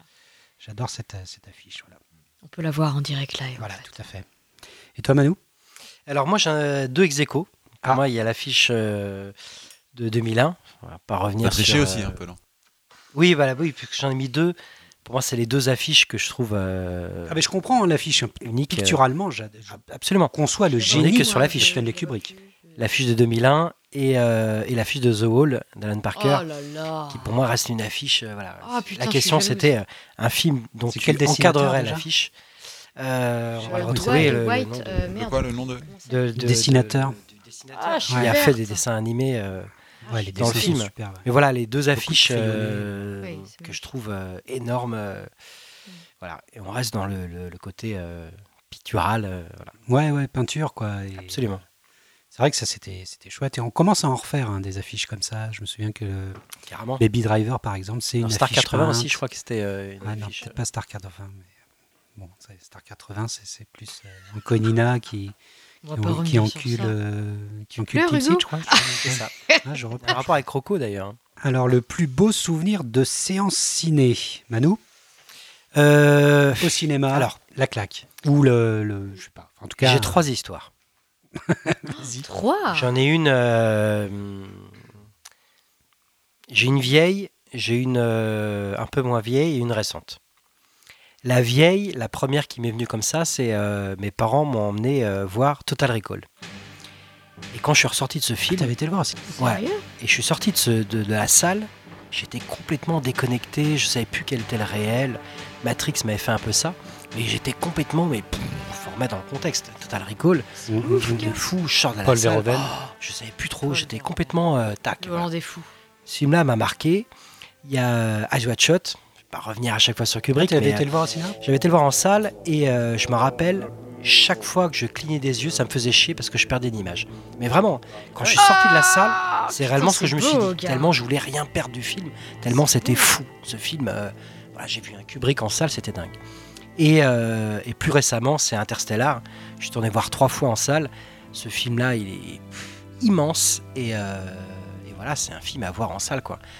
Pour rien que pour la scène du, du- du- de la- démarrage de la fusée, c'est-à-dire qu'il y a une espèce de, on s'habitue à un son qui est tellement euh, en dessous. Ils sont très forts avec cette musique d'Alzheimer, machin truc, et d'un coup, T'avais choisi quelle salle truc là, À Nantes? tout ça, c'était au pâté. C'est là le son, THX. euh, donc. Voilà mes trois souvenirs de salle euh, qui m'ont vraiment marqué. Euh, Il y en a plein d'autres, hein, parce que Mars Attack, euh, je suis retourné euh, trois jours après le revoir une deuxième fois. euh, euh, euh, le voyage de Shiro, pareil, deux jours après, je suis retourné le voir en salle. Des films qui m'ont marqué, mais voilà. Le premier, premier souvenir, c'est Total Recall où euh, Ouais, je comprends. j'étais Total j'étais, Recall, euh, désarmé, totalement. Et Toi, Nif? Euh, moi, c'est un petit peu plus romantique. euh, Pourquoi du- C'était. euh, c'est très bizarre parce que c'est Larry Clark, The Smell of Us. Le dernier Larry Clark, en fait. Ah ouais. en date. T'aimes bien Larry Clark? Oui, j'aime bien, j'aime bien Larry Clark. Ouais, j'aime bien. je, je me tais. Et par contre, celui-là est une, est une merde monumentale. Ah, d'accord, C'est vraiment de la merde. C'était vraiment un film de merde du début jusqu'à la fin, sauf que c'était la première fois qu'on allait au cinéma avec mon mari. Du coup, c'est un petit peu. euh, Ah, vous avez choisi un film compliqué. On a pris Larry Clark Larry parce qu'on euh. voulait se la jouer un petit peu, je pense, tous les deux. Et, euh, et voilà, on est allé au ciné tous les deux. Et en fait, c'est la première fois que j'allais voir un film de merde. Mais j'avais pas du tout envie qu'il se finisse. Donc Mmh. euh, c'est un grand moment de cinéma, plus ou moins, dans le sens où Parce que j'ai ce trouvé que c'était de la film, merde, mais j'avais vraiment pas envie que ça se finisse. Donc ouais. Mais merci Larry Clark. Euh, D'accord. voilà. c'est Je tout comprends. simplement. Mais j'aime bien Larry Clark, ouais, j'aime bien. J'aime bien Kid, euh, j'aime bien Bully. euh, Ah, J'ai détesté Billy. Ah ouais, c'est vrai Ah ouais, mais bon, euh, parlons d'autre chose. Oui, bien sûr. S'énerver encore. Hugo, alors? Euh, moi, c'était avec euh, des potes et on va voir ce film dont tout le monde parle, c'est Seven. C'est Seven et on regarde le film, on se prend une claque monumentale. quoi. C'est le premier Fincher que je vois au cinéma. Et en fait, il se passe quelque chose dehors, mais on n'est pas au courant. Mais pendant le générique de Seven, déjà, il faut savoir qu'il y a 2, 3, 4, 5 personnes qui s'en vont. Dès le générique. hein. Dès le générique, des gens Pourquoi se sentent mal. le. Parce que le générique fout mal des gens. Fincher. Il y a des, la salle était comble et il y a des gens qui sont sortis dès le générique. Parce que le générique de Seven, c'est euh, la musique de Trent Reznor, là, de mec de, Nails, qui est très très. Et puis il y a des coups de, il y a des coups de, de rasoir sur la pellicule même. Oui, c'est très Les matière. C'est comme, c'est, comme Mindhunter. C'est, euh, Ouais, voilà. euh, L'image bouge. Ouais. Et puis tu as des scènes, tu vois des, des, des, des, des corps euh, coupés, des mains coupées, des, des plans de coupe sur des, sur des corps. euh, et, euh, et la musique de Trent Reznor, l'effet un peu stroboscopique. Déjà, il y a 3-4 personnes qui sortent du film au générique. quoi. Et la salle est comble. hein. Et là, on regarde le film et là, tu te prends Seven en pleine gueule. Le premier meurtre, la gourmandise. Enfin bon, le film, c'est. euh, Et là, on sort du cinéma et en fait, il a neigé pendant tout le film. Et tu sors, déjà, tu t'es pris une claque monumentale et non, t'es sous la neige totale, quoi. Et là, c'est un de mes plus beaux souvenirs de cinéma parce que tout d'un coup, tu marches, tu sors du cinéma, tu t'as tes sons déjà, donc t'es un peu assourdi, puis en plus, quand tu marches, ça fait. Puis t'es- t'es- non, t'es complètement changé, tu ça a complètement défiguré la ville. Et du coup, c'est un de mes plus grands souvenirs de cinéma parce que tout était en accord, la nature, le. cinéma, la- scène. tombé amoureux finalement. Fincher à ce moment-là. Ah bah oui, oui, oui. Là, Fincher, bah, j'avais déjà beaucoup aimé Alien 3, mais, Ouais. mais Seven, Le cinéma, du coup. Seven, ça m'a Au cinéma, c'était euh, énorme. Enfin bon, voilà. comprends. J'en ai Beau un petit dernier, moi, quand même. Quoi? Il y a Non, le droit mais- de faire ça ou Non, mais parce que. Voilà, c'est qu'il y a un moment, je sais que le, le temps passe, mais euh, c'est Titanic. Je reviens Ah, sur ce film-là, parce que euh, Ah oui, moi, c'est un Il des droit. Ah oui. dix meilleurs chefs-d'œuvre du, du cinéma, clairement. Et dans ce film-là, je l'ai vu un petit peu tard, et du coup, tout le monde pleurait. Mm. que Avant même. Titanic, tu vas pleurer. Quoi. Et moi, je suis pas un chialeur au cinéma, et putain, dans ce film-là, tu retiens tes larmes en disant, je vais pas pleurer, je vais pas pleurer, je vais pas pleurer. Et puis à un moment, Mm. tu sens qu'il y a une espèce de truc qui monte et, et qui sort par les yeux. Scène du radeau. Et voilà, et c'est euh, voilà, c'est je me rappelle que c'était un moment où de lutte, c'est-à-dire que tu vas lutter, tu vas lutter, tu vas lutter et puis C'est pas part. spécialement la scène de- du radeau d'ailleurs. Non non non non. Moi, non, je me souviens quand ils sont tout en haut là et qu'elle a ce regard sur quelqu'un d'autre, sur une autre, une autre nana qu'elle connaît pas, et puis ils ont ce même regard. Ils savent que le, le truc va tomber. Et à un moment, elle croise le regard La d'une fille euh, qu'elle connaît pas. Mm. Il y a presque même un mini sourire peut-être, je sais plus. Oui. Ce moment est bouleversant. Mm. Parce que, Là ça tape quoi. ouais, ouais, enfin, il y a plein de scènes qui sont. Moi, je pourrais ajouter un truc aussi ou pas? Si. J'aurais pu le prendre la même. Titanic, euh, été le voir, euh, été le voir trois fois au cinéma. J'ai failli te dire menteuse quand t'as dit tout à Euh, l'heure. Oui, euh, mais, non, mais oui, mais bien sûr, Titanic, évidemment, ça a bouleversé ma vie. Ça a bouleversé complètement ma vie. Mais c'est un autre, euh, c'est un autre euh, coup, coup, coup d'éclat dans mon cœur euh, de cinéma. Je, je sais pas, je, je l'ai pas pris parce que voilà, mais, mais j'aurais pu le prendre complètement. Oui, Titanic, oui, évidemment. Ça fait mal. Faut, faut le regarder. Bah, Alors, je l'ai regardé, j'ai pas envie d'en parler.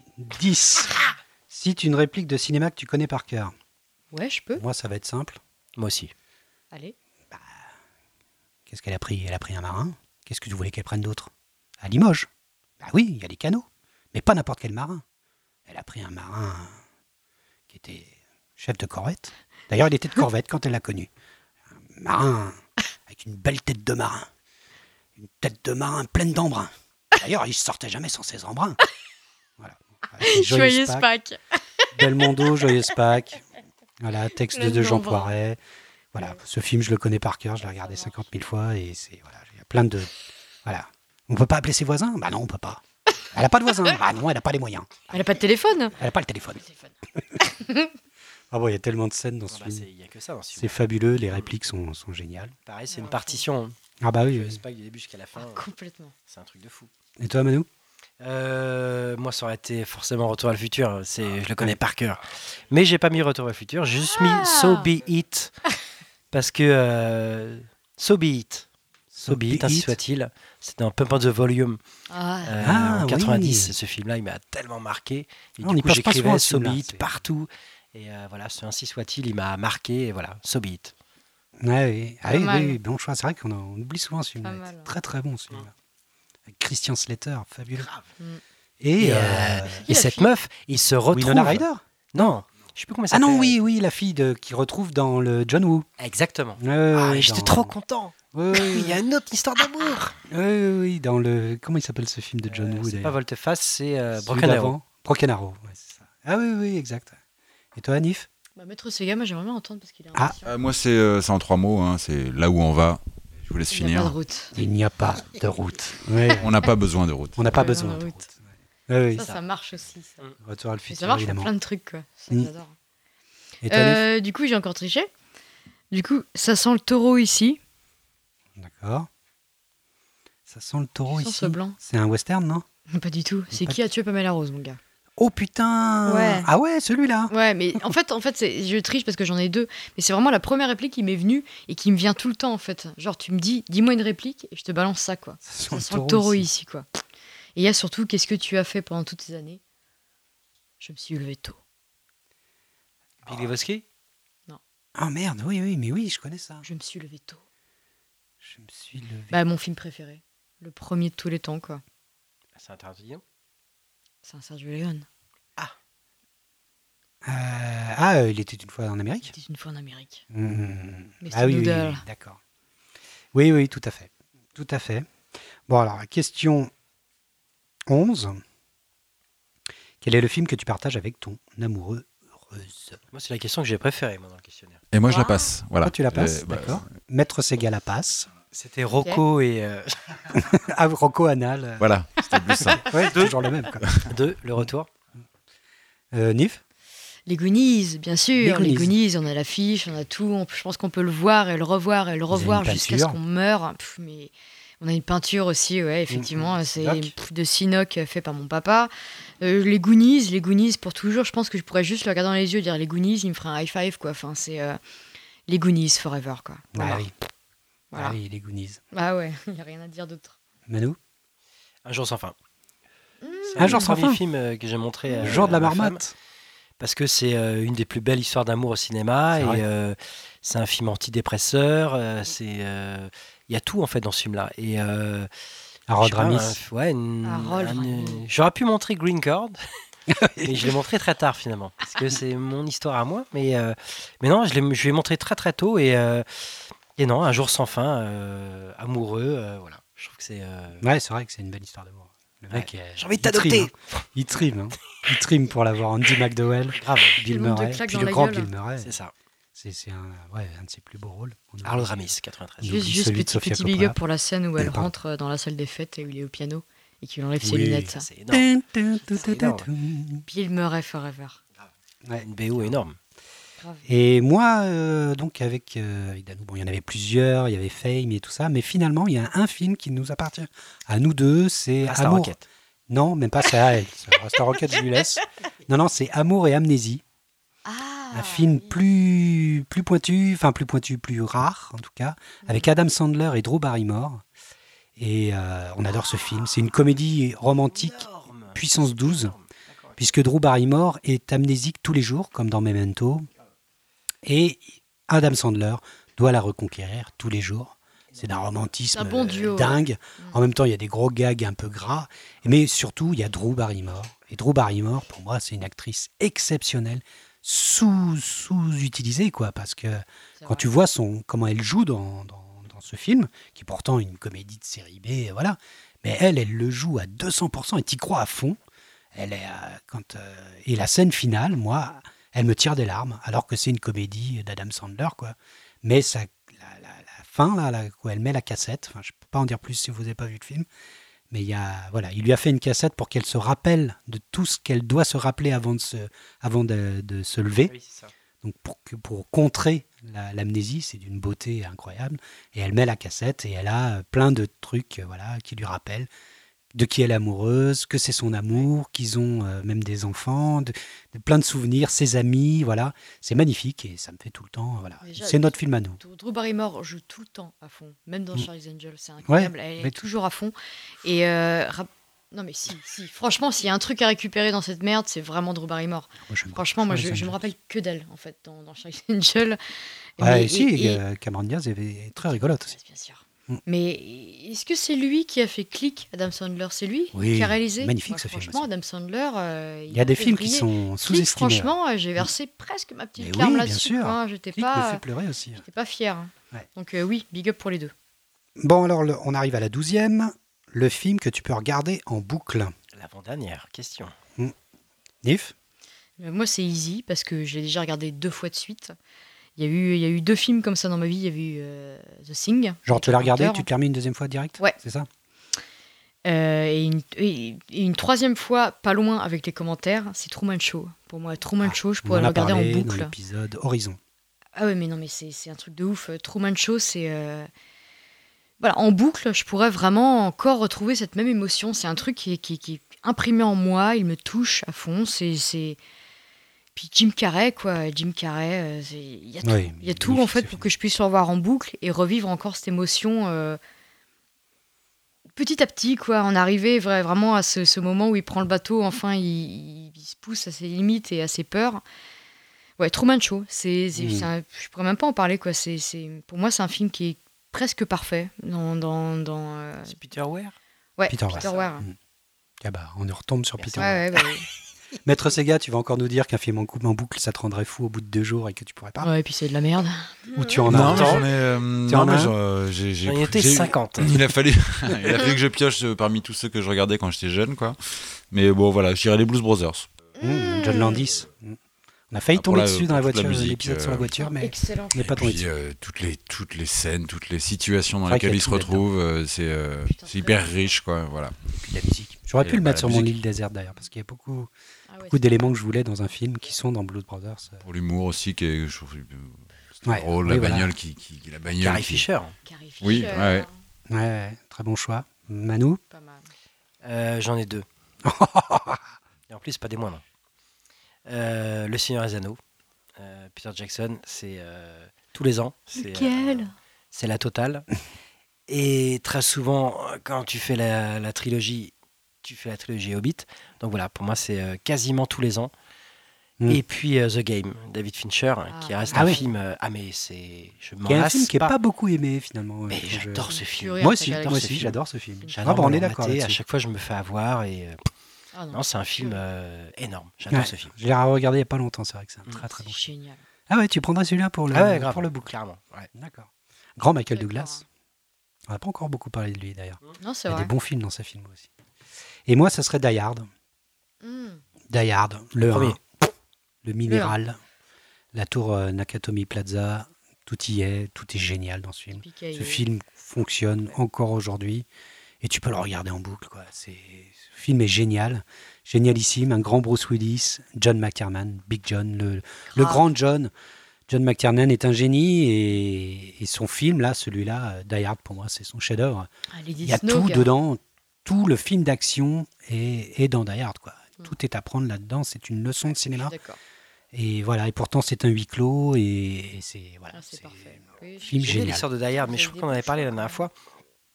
Mais dans Die Hard, ce que j'aime bien, c'est qu'entre le premier euh, de, la, de la série et le dernier, il y a eu 24 heures. J'en avais parlé la dernière fois ou non? L'influence de Jack Bauer dans le personnage. Je Ah trouve oui. que C'est des personnages qui sont assez proches. Et, euh, et j'aime bien comment ça a pris l'évolution et euh, ce qu'a ramené aussi euh, Greengrass aussi dans le, cinéma d'action. Mhm. Avec Jason. voilà, dans les Jason Bourne. Et je trouve qu'il y a une belle histoire entre Die Hard, Jack Bauer, Greengrass et euh, les derniers Die Hard que moi je défends. hein, les deux derniers, moi je les trouve très très bons. Et je trouve qu'ils mettent à chaque fois là, le espèce de truc encore plus haut par rapport au cinéma d'action et euh, ils prennent sous ça. Ils... C'est ça que j'aime bien dans Die Hard, c'est qu'il y a tout le temps ce, ce- euh, ils prennent du contexte, ils prennent de- de- du cinéma. euh, et voilà. Pour moi, je trouve que ça raconte les, tous les Die Hard, je trouve que racontent aussi de l'histoire un peu du cinéma d'action euh, en prenant Mm. tout quoi. Ouais. Même si je reste un grand fan de Greengrass, pour moi c'est le, le dernier metteur en scène qui a qui a bouleversé pour moi le cinéma d'action vraiment. euh, Ouais. Mais euh, ouais, je suis. Mais je pour suis moi, c'est-. Die Hard, le first one, le premier. Celui-là, je le regarde Il avait des cheveux. hyper régulièrement.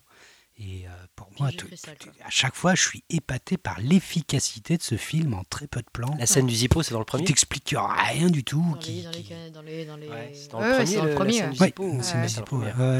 là où il est dans les tuyaux, euh, Qui dans les, dans les-. Quand il la nana, le poster de la nana, Voilà. c'est dans le premier qui aussi. t'explique, qui te montre le lieu. C'est- C'est un génie, c'est Mhm. tout simple, mais tu sais où t'es. T'es jamais perdu dans Die Hard, alors que dans une, une tour de, Ah, c'est vrai. je sais plus combien, 50 étages, mais t'es jamais perdu, il y a plein de références. Au niveau de la topographie, ce film est génial. Il a tout compris, un bon film d'action. C'est un film bien topographié. Quoi. Avec le côté, où tu es à chaque fois. Quoi. le côté un peu Tintin du, euh, du côté euh, chance aussi, par rapport à Indiana Jones. Ah oui, bien sûr, ouais. bien sûr. John C'est McClane. un héros. Oh, c'est putain, un héros. Mais qui est, qui est justement un personnage assez euh, drôle. là. c'est plutôt positif. Ah, c'est ça. Voilà, C'est il est l'anti-héros. Ouais. justement, la scène, la scène du Zippo, c'est Allez, viens à Noël, on va se marrer, Ouais, ça va être cool. C'est- complètement l'anti-héros. Le mec il gère. Ouais, mais Il gère et en la plus, fin. il est plus positif, moins torturé que Jason Bourne ou que Ouais. ou que Jack soft. Bauer, quoi. C'est Ouais. d'ailleurs il y a un truc bizarre avec les GB euh, chez les mecs d'action, Jason Bourne, Jack Bauer, James Bond, c'est bizarre. Bref, c'est une autre théorie, Oui, mais euh, on n'a pas le temps d'en parler. Oui, ça t'a creusé. Et enfin, la treizième question, la bande originale qui te fait toujours pleurer. Hugo? Euh, moi, je suis désolé, il fallait que ça soit du Ennio. Euh, c'est, je crois que celui qui a le plus de puissance. Alors, ça doit être lié à l'histoire, à ce que tu as vu, quoi. Mais je voulais Ah, pas aller le dans. professionnel. Je voulais pas aller dans le professionnel. Ch- Kimai, euh, je la trouve trop facile. Il était une fois dans l'Ouest. Le thème de, de Claudia Cardinal est magnifique. Il était une fois en Amérique. Le thème de Déborah, ai-je besoin d'en préciser Mais ça sera Cinéma Paradiso Ah oui. parce que euh, j'aime bien le film, hein, mais c'est sa musique que je trouve plus puissante que le film. Quoi. Ouais. La musique, dès que je la mets, ce thème de Cinéma Paradiso, ouais, là tu es obligé de nous mettre de, de la musique, Maître Sega, parce que le thème de Cinéma Paradiso, il est, mais euh, il- je sais pas, il me fait des frissons dès que les premières notes partent. Cinéma Paradiso, de toute la partition d'Ennio Morricone, c'est peut-être celui qui, qui serait plus le susceptible de me faire pleurer. euh, voilà, c'est voilà, Cinéma Paradiso, Ennio Morricone. Et puis le film est très très bien. Ah bah oui. Thibaume, Philippe Noiret, très très bon film. Mais je la musique, je la trouve encore plus puissante que le film. C'est- Voilà. voilà, ça sera Cinéma Paradiso. Là, c'est notes de piano, là. Et puis en plus, c'est moins fast que le reste d'Ennio. C'est le Ennio intimiste. C'est magnifique. J'adore ce thème. Toi, Manu? Tu pioches pas chez Ennio, Euh, Tu pioches chez qui? sur la, la bande originale, pour moi, c'est très dur. Ouais, c'est dur. Hein. J'ai... C'était hyper dur d'en mettre, d'en mettre un. Ouais, c'est dur. Du coup, j'en ai mis trois. Oh non, sérieux Ouais. Bah, oui, bah, T'as triché au début, moi je Bah triche oui, à la fin. J'en ai, mis que deux à chaque te fois. Au début, j'ai répondu, j'ai Bah, qu'une si. réponse, et à la fin, j'en ai mis trois. Et toi, au début, tu as fait des, des combos. Ouais, ça va, on va C'est pour ça, au début, j'étais. Reste pas tranquille. Sur la fin, tu vas être. euh, voilà. Du coup, j'en ai mis trois. Qui serait susceptible de, de te faire pleurer, quoi. C'est ça? Ouais, Ouais, ouais, clairement. Ok. On était vraiment sur le fait de, de pleurer. J'ai mis Arizona Dream, Ok. Euh, Aaron Un morceau spécial dedans, quoi. Ouais, oui, il y a plusieurs. Et Dreams, là, Mm. tu pleures direct. c'est J'ai vu deux fois en concert. Il y a euh, Interstellar.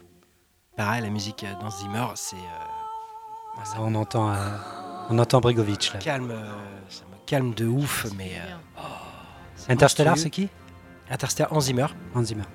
Et d'ailleurs, c'est vachement intéressant parce que dans les bonus de. Je reste tout le temps dans les bonus DVD, reste sur l'objet physique, mais dans les bonus d'Interstellar, ils, ils prennent. Il y a une grosse partie sur la musique euh, dans Zimmer, et particulièrement sur ce son d'orgue. Qui, il existe un orgue qui fait un son comme ça. Au point que, à l'enregistrement de l'orgue, ils ont trouvé le gars qui gère cet orgue-là, mettre tous les micros dans, dans l'église, et t'as euh, Nolan qui est là, t'as tout, tout le monde est là pour entendre le son, machin truc, pour enregistrer le son. Donc, euh, allez euh, regarder les, bonus de. Interstellar, c'est absolument monstrueux. Et pour finir, je mettrai euh, Passion euh, de Peter Gabriel. Pareil, c'est une musique Ah, qui c'est la me- Passion du Christ La dernière Passion Passion du du Christ. Christ qui me transcende et cette Ah oui, c'est musique-là, elle, magnifique. J'ai elle tabasse et euh, voilà, c'est ça, ça me fait chialer, c'est Ah, j'avais oublié celle-là. c'est puissant. Et là, tu réunis les trois là, c'est euh, Tu vois pas laquelle c'est? Ça tabasse. Non, non, j'ai mis en avance euh, rapide pas- du coup le film. Pas J'ai pas, j'ai pas entendu. euh, On parle de BO. hein. Ouais, ouais, de BO, ouais, complètement. Bah, euh, Ça, je suis passé à côté en fait. Parce que pas la mettait souvent. euh, sur- Grave, carrément. Il la faisait au Mm. clavier. Grave, il prenait J'ai les petits complètement manqué ça. C'était le Complètement même hein. j'ai eu une image de pas au clavier. Ah oui, c'est obscur. hein. C'est un peu malaisant d'ailleurs, hein, on sait pas quoi. Il va nous écouter. Ouais. Qu'on est hyper malaisant, putain. Imagine au clavier entre... Mais non, c'est sur un cool. orgue. euh, Magnifique, ça serait pas mal. Quentin qui, qui travaille dans la musique aussi, euh, Alors, donc Quentin- euh, j'imagine il a The Réponse qui défonce. Ah non, le truc horrible. T'emballes la pas, Va trop. euh, non, euh, Ah, par contre, ça va peut-être vous surprendre. Vas-y. Le magnifique. Non, Euh, non c'est euh, Shawshank Redemption. Euh, Ah, donc, euh, euh, les évadés. Les évadés. Ah, ouais. Les Où je trouve que le thème musical est juste super beau. Ah je l'ai pas en tête. C'est qui non plus. Ah, C'est Je sais pas qui, qui fait cette musique. euh, Ah oui, c'est un film que j'aime beaucoup. Un des, des films qui a été nommé meilleur film de toute l'histoire du cinéma par Allociné pendant très très très très très Ouais, longtemps. étonnant d'ailleurs. hein.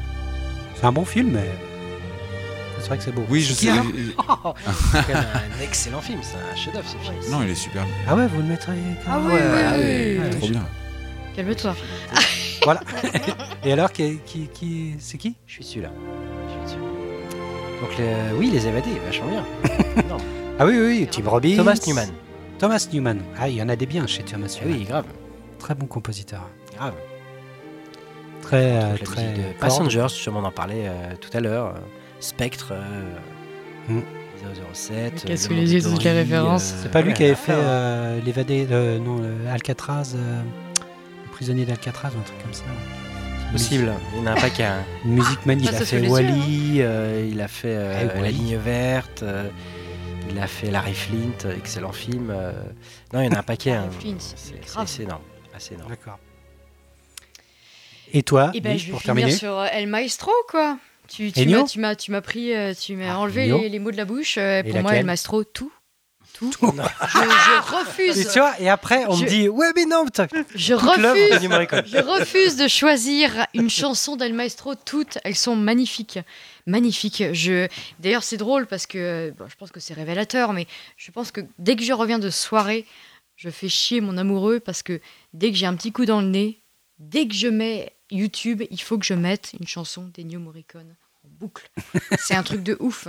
Je, je remets, je remets la BO de. Mais je vais, je vais jusqu'à Orca. Que vous vous souvenez d'Orca? Oui, oui, bien Oui, sûr. euh, évidemment. la BO est une merveille, mais Mm, mm, mm, inconsidérable. C'est je et New Morricone, je tout, tout. Je refuse de choisir. C'est une merveille. Voilà. Et New Morricone. mission aussi. Parce que la, question, c'était la bande originale qui te fait toujours pleurer. Donc ça te fait pas la meilleure bande originale. L'intégralité des Nio. Eh ben, je choisis Ennio Morricone tout. Voilà. Allez bien vous faire foutre là-dessus. Parce que pour moi, la meilleure bande originale de toute l'histoire de la bande originale, pour Oui. moi, c'est pas ça. Ah oui. C'était sur l'émotion. Vous voyez pas les gestes qu'il fait, mais c'est hyper énervant. L'émotion pleurage, quoi. bon, alors on est arrivé au bout du questionnaire. Oui. Ça, ça a mis un certain temps finalement. Et puis, euh, bah, on va peut-être euh, se faire une petite reco rapide. Vous aviez d'autres Oula. Non? Sur la préparé? dixième? Ouais, sur la dixième, non, pas On trop. faire un top 10 des 10 films à voir, absolument, mais euh, Je suis pipi là, je suis désolé. Moi, Ouais, moi, j'ai je voulais j'ai vu récemment les Peaky Blinders et euh, la série oui, Peaky Blinders et, aussi. que je trouve très très bon. euh, voilà, J'ai- on a tous envie bien aimé Thomas. Shelby, euh, la musique est mortelle. Thomas euh, Shelby. du euh, du Pete Gervais, du, euh, du David Bowie. du, Ouais, euh, alors, c'est- moi j'ai toujours du mal avec ça. Moi j'ai toujours du mal avec ça. Les films d'époque avec une musique récente, c'est le phénomène Marie-Antoinette, euh, Maison Close et compagnie, euh, ça, moi ça me, ça me bloque. C'est ce décalage-là, à part dans Lady Hawk peut-être. Dans Lady Hawk ça va, mais euh, dans, dans- dans ces films-là, quand c'est de la pop comme ça, ça me fait trop bizarre. Quoi. je trouve pas très pop les choix qu'ils ont fait, mais enfin oui, Ah, je vois ce que tu veux dire. Ouais, ouais. t'as quand même du rock très souvent, quoi. Enfin, du rock anglais, beaucoup, quoi. Mais, euh, mais bon, euh, Cillian Murphy, putain, il fait un boulot de folie, quoi. C'est lui qui fait euh, Shelby, là. c'est une tête incroyable. Parce que euh, je trouve que euh, les autres à côté, enfin, surtout, euh, il y a Tom Hardy, là. Il en fait peut-être un poil trop. euh, Son frère, ça, non? Non, c'est le, le, le- le parrain des, des clans juifs. C'est Tom Hardy. Et puis dans la troisième saison, il y a aussi Adrian Brody qui fait le, mafieux américain, italo-américain, qui en fait aussi peut-être un. Eux, ils cabotinent un peu quand même. hein. Mais, euh, mais j'ai bien aimé aussi. Autrement, moi, je voulais conseiller un documentaire assez, assez foufou, euh, qui est assez austère. hein. Bon, d'accord, c'est sur Netflix. Et euh, c'est un documentaire produit par Spielberg avec une voix off, c'est Meryl Streep. Et, euh, et en fait, il- il parle de cinq réalisateurs pendant la Deuxième Guerre mondiale. Il doit y avoir John Ford, George Stevens, euh, Capra, euh, William Wyler, et le cinquième m'échappe. Et sont analysés par cinq réalisateurs d'aujourd'hui. Il y a Paul Greengrass, il y a Spielberg, il y a Guillermo del Toro, il y a... J'ai plus les cinq en tête, j'ai pas pris en note, désolé. Euh, ce documentaire, c'est sur Netflix, c'est en plusieurs épisodes et ça, ça analyse euh, la vie de ces réalisateurs pendant la Deuxième Guerre mondiale, ceux qui sont engagés, ceux qui ont filmé, ceux qui ont fait des films sur, et etc., etc. Ça s'appelle Cinq hommes euh, à la guerre. Il me semble que c'est le titre. C'est sur Netflix, c'est de la grosse, grosse prod, produit par Spielberg. Donc, musique magnifique, je sais plus qui fait la musique, c'est la musique des, des fourrailles, la voix off, c'est Meryl Streep. Bon, bah, vous voyez, puis les interventions, l'analyse de réalisateurs par d'autres réalisateurs actuels qui font partie des meilleurs réalisateurs euh, aujourd'hui. Euh, ça, voilà, ça, très très bon, c'est en plusieurs épisodes, c'est sur Netflix, donc c'est à regarder.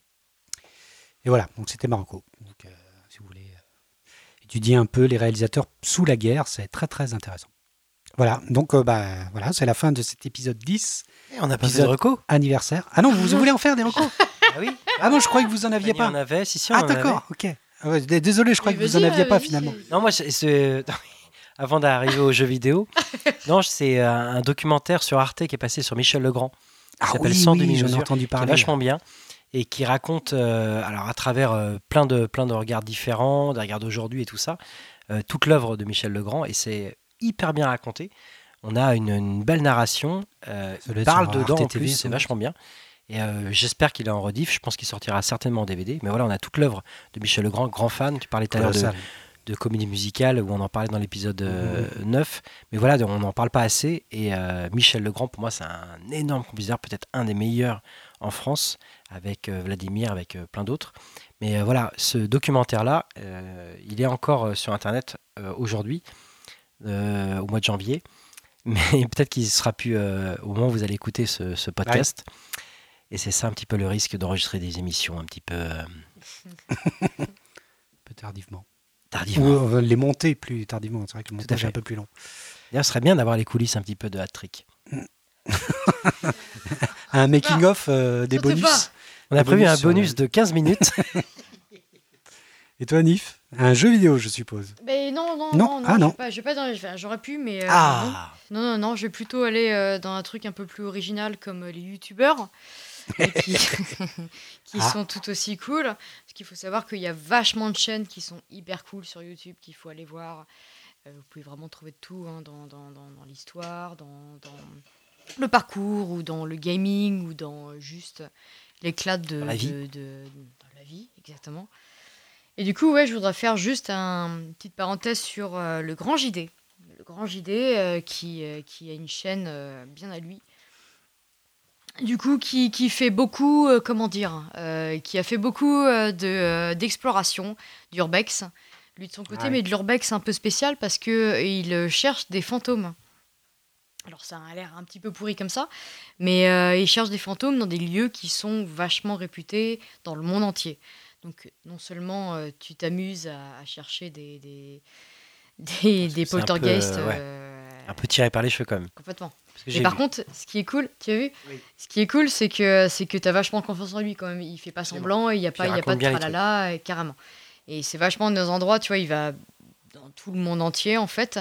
Mis à part ça, il fait beaucoup de de, euh, de, de vlogs du coup qui sont cool, qui dénoncent énormément de choses. Comme l'huile de palme, euh, comme euh, la misère en Afrique. Euh, Bref, il fait beaucoup, beaucoup de vidéos euh, qui hum, explorent réellement dans, dans la réalité juste avec, euh, avec euh, les- le matos qu'il a avec lui, euh, ce qui se passe réellement là-bas.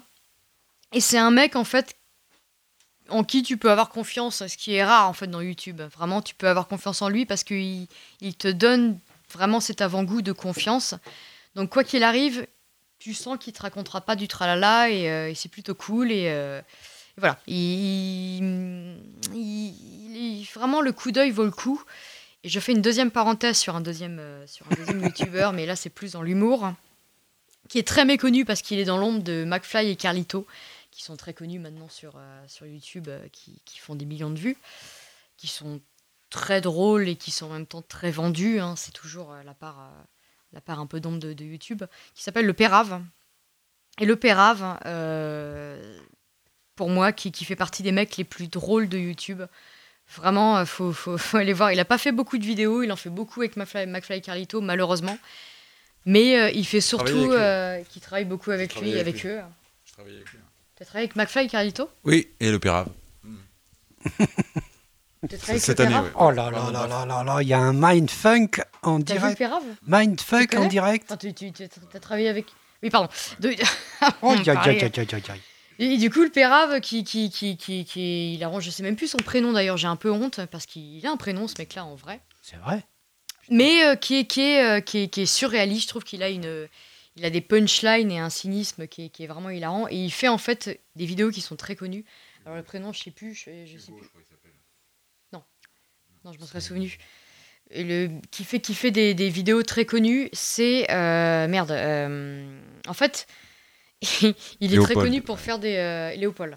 Il est très connu pour faire des vidéos d'un mec qui prend tout au premier degré. C'est-à-dire que toutes les expressions de la langue française, il va le prendre au premier degré, quoi. D'accord. J'ai même pas d'exemple, c'est complètement débile. Mais vraiment, le Pérave, ouais. il vaut le coup. Et euh, je pense que si, si il était moins dans l'ombre de McFly et Carlito, il pourrait faire vraiment des trucs hyper cool. Et voilà. D'accord. Ok, donc bah voilà, du, du YouTube, du film, du documentaire, euh, voilà, beaucoup de, beaucoup de faire. conseils. C'est la fin de cet épisode de 10. C'est à moi de trouver un thème. C'est à moi de trouver un Ah. thème pour la prochaine émission, l'émission 11. Eh bien moi, je vais continuer sur les moyens de transport. J'avais fait la voiture, eh bien je vais faire le bateau. Le bateau pour Pas le de prochain. Waterworld. Hein? Pas de Waterworld. Waterworld, c'est fait. Donc ça, on n'aura pas Waterworld mais ça sera le bateau. Donc euh, voilà, prochaine émission, le bateau au cinéma. Donc euh, voilà, C'est bon, je les ai. on va voir bon. ça. Tout le monde les a. Ok, euh, choisissez vos films, Ouais, c'est travaillez, travaillez vos films. Et, euh, et puis bah, on se retrouve la prochaine fois. Eh bien, ciao à tous. Ciao. À bientôt. Salut. Et la santé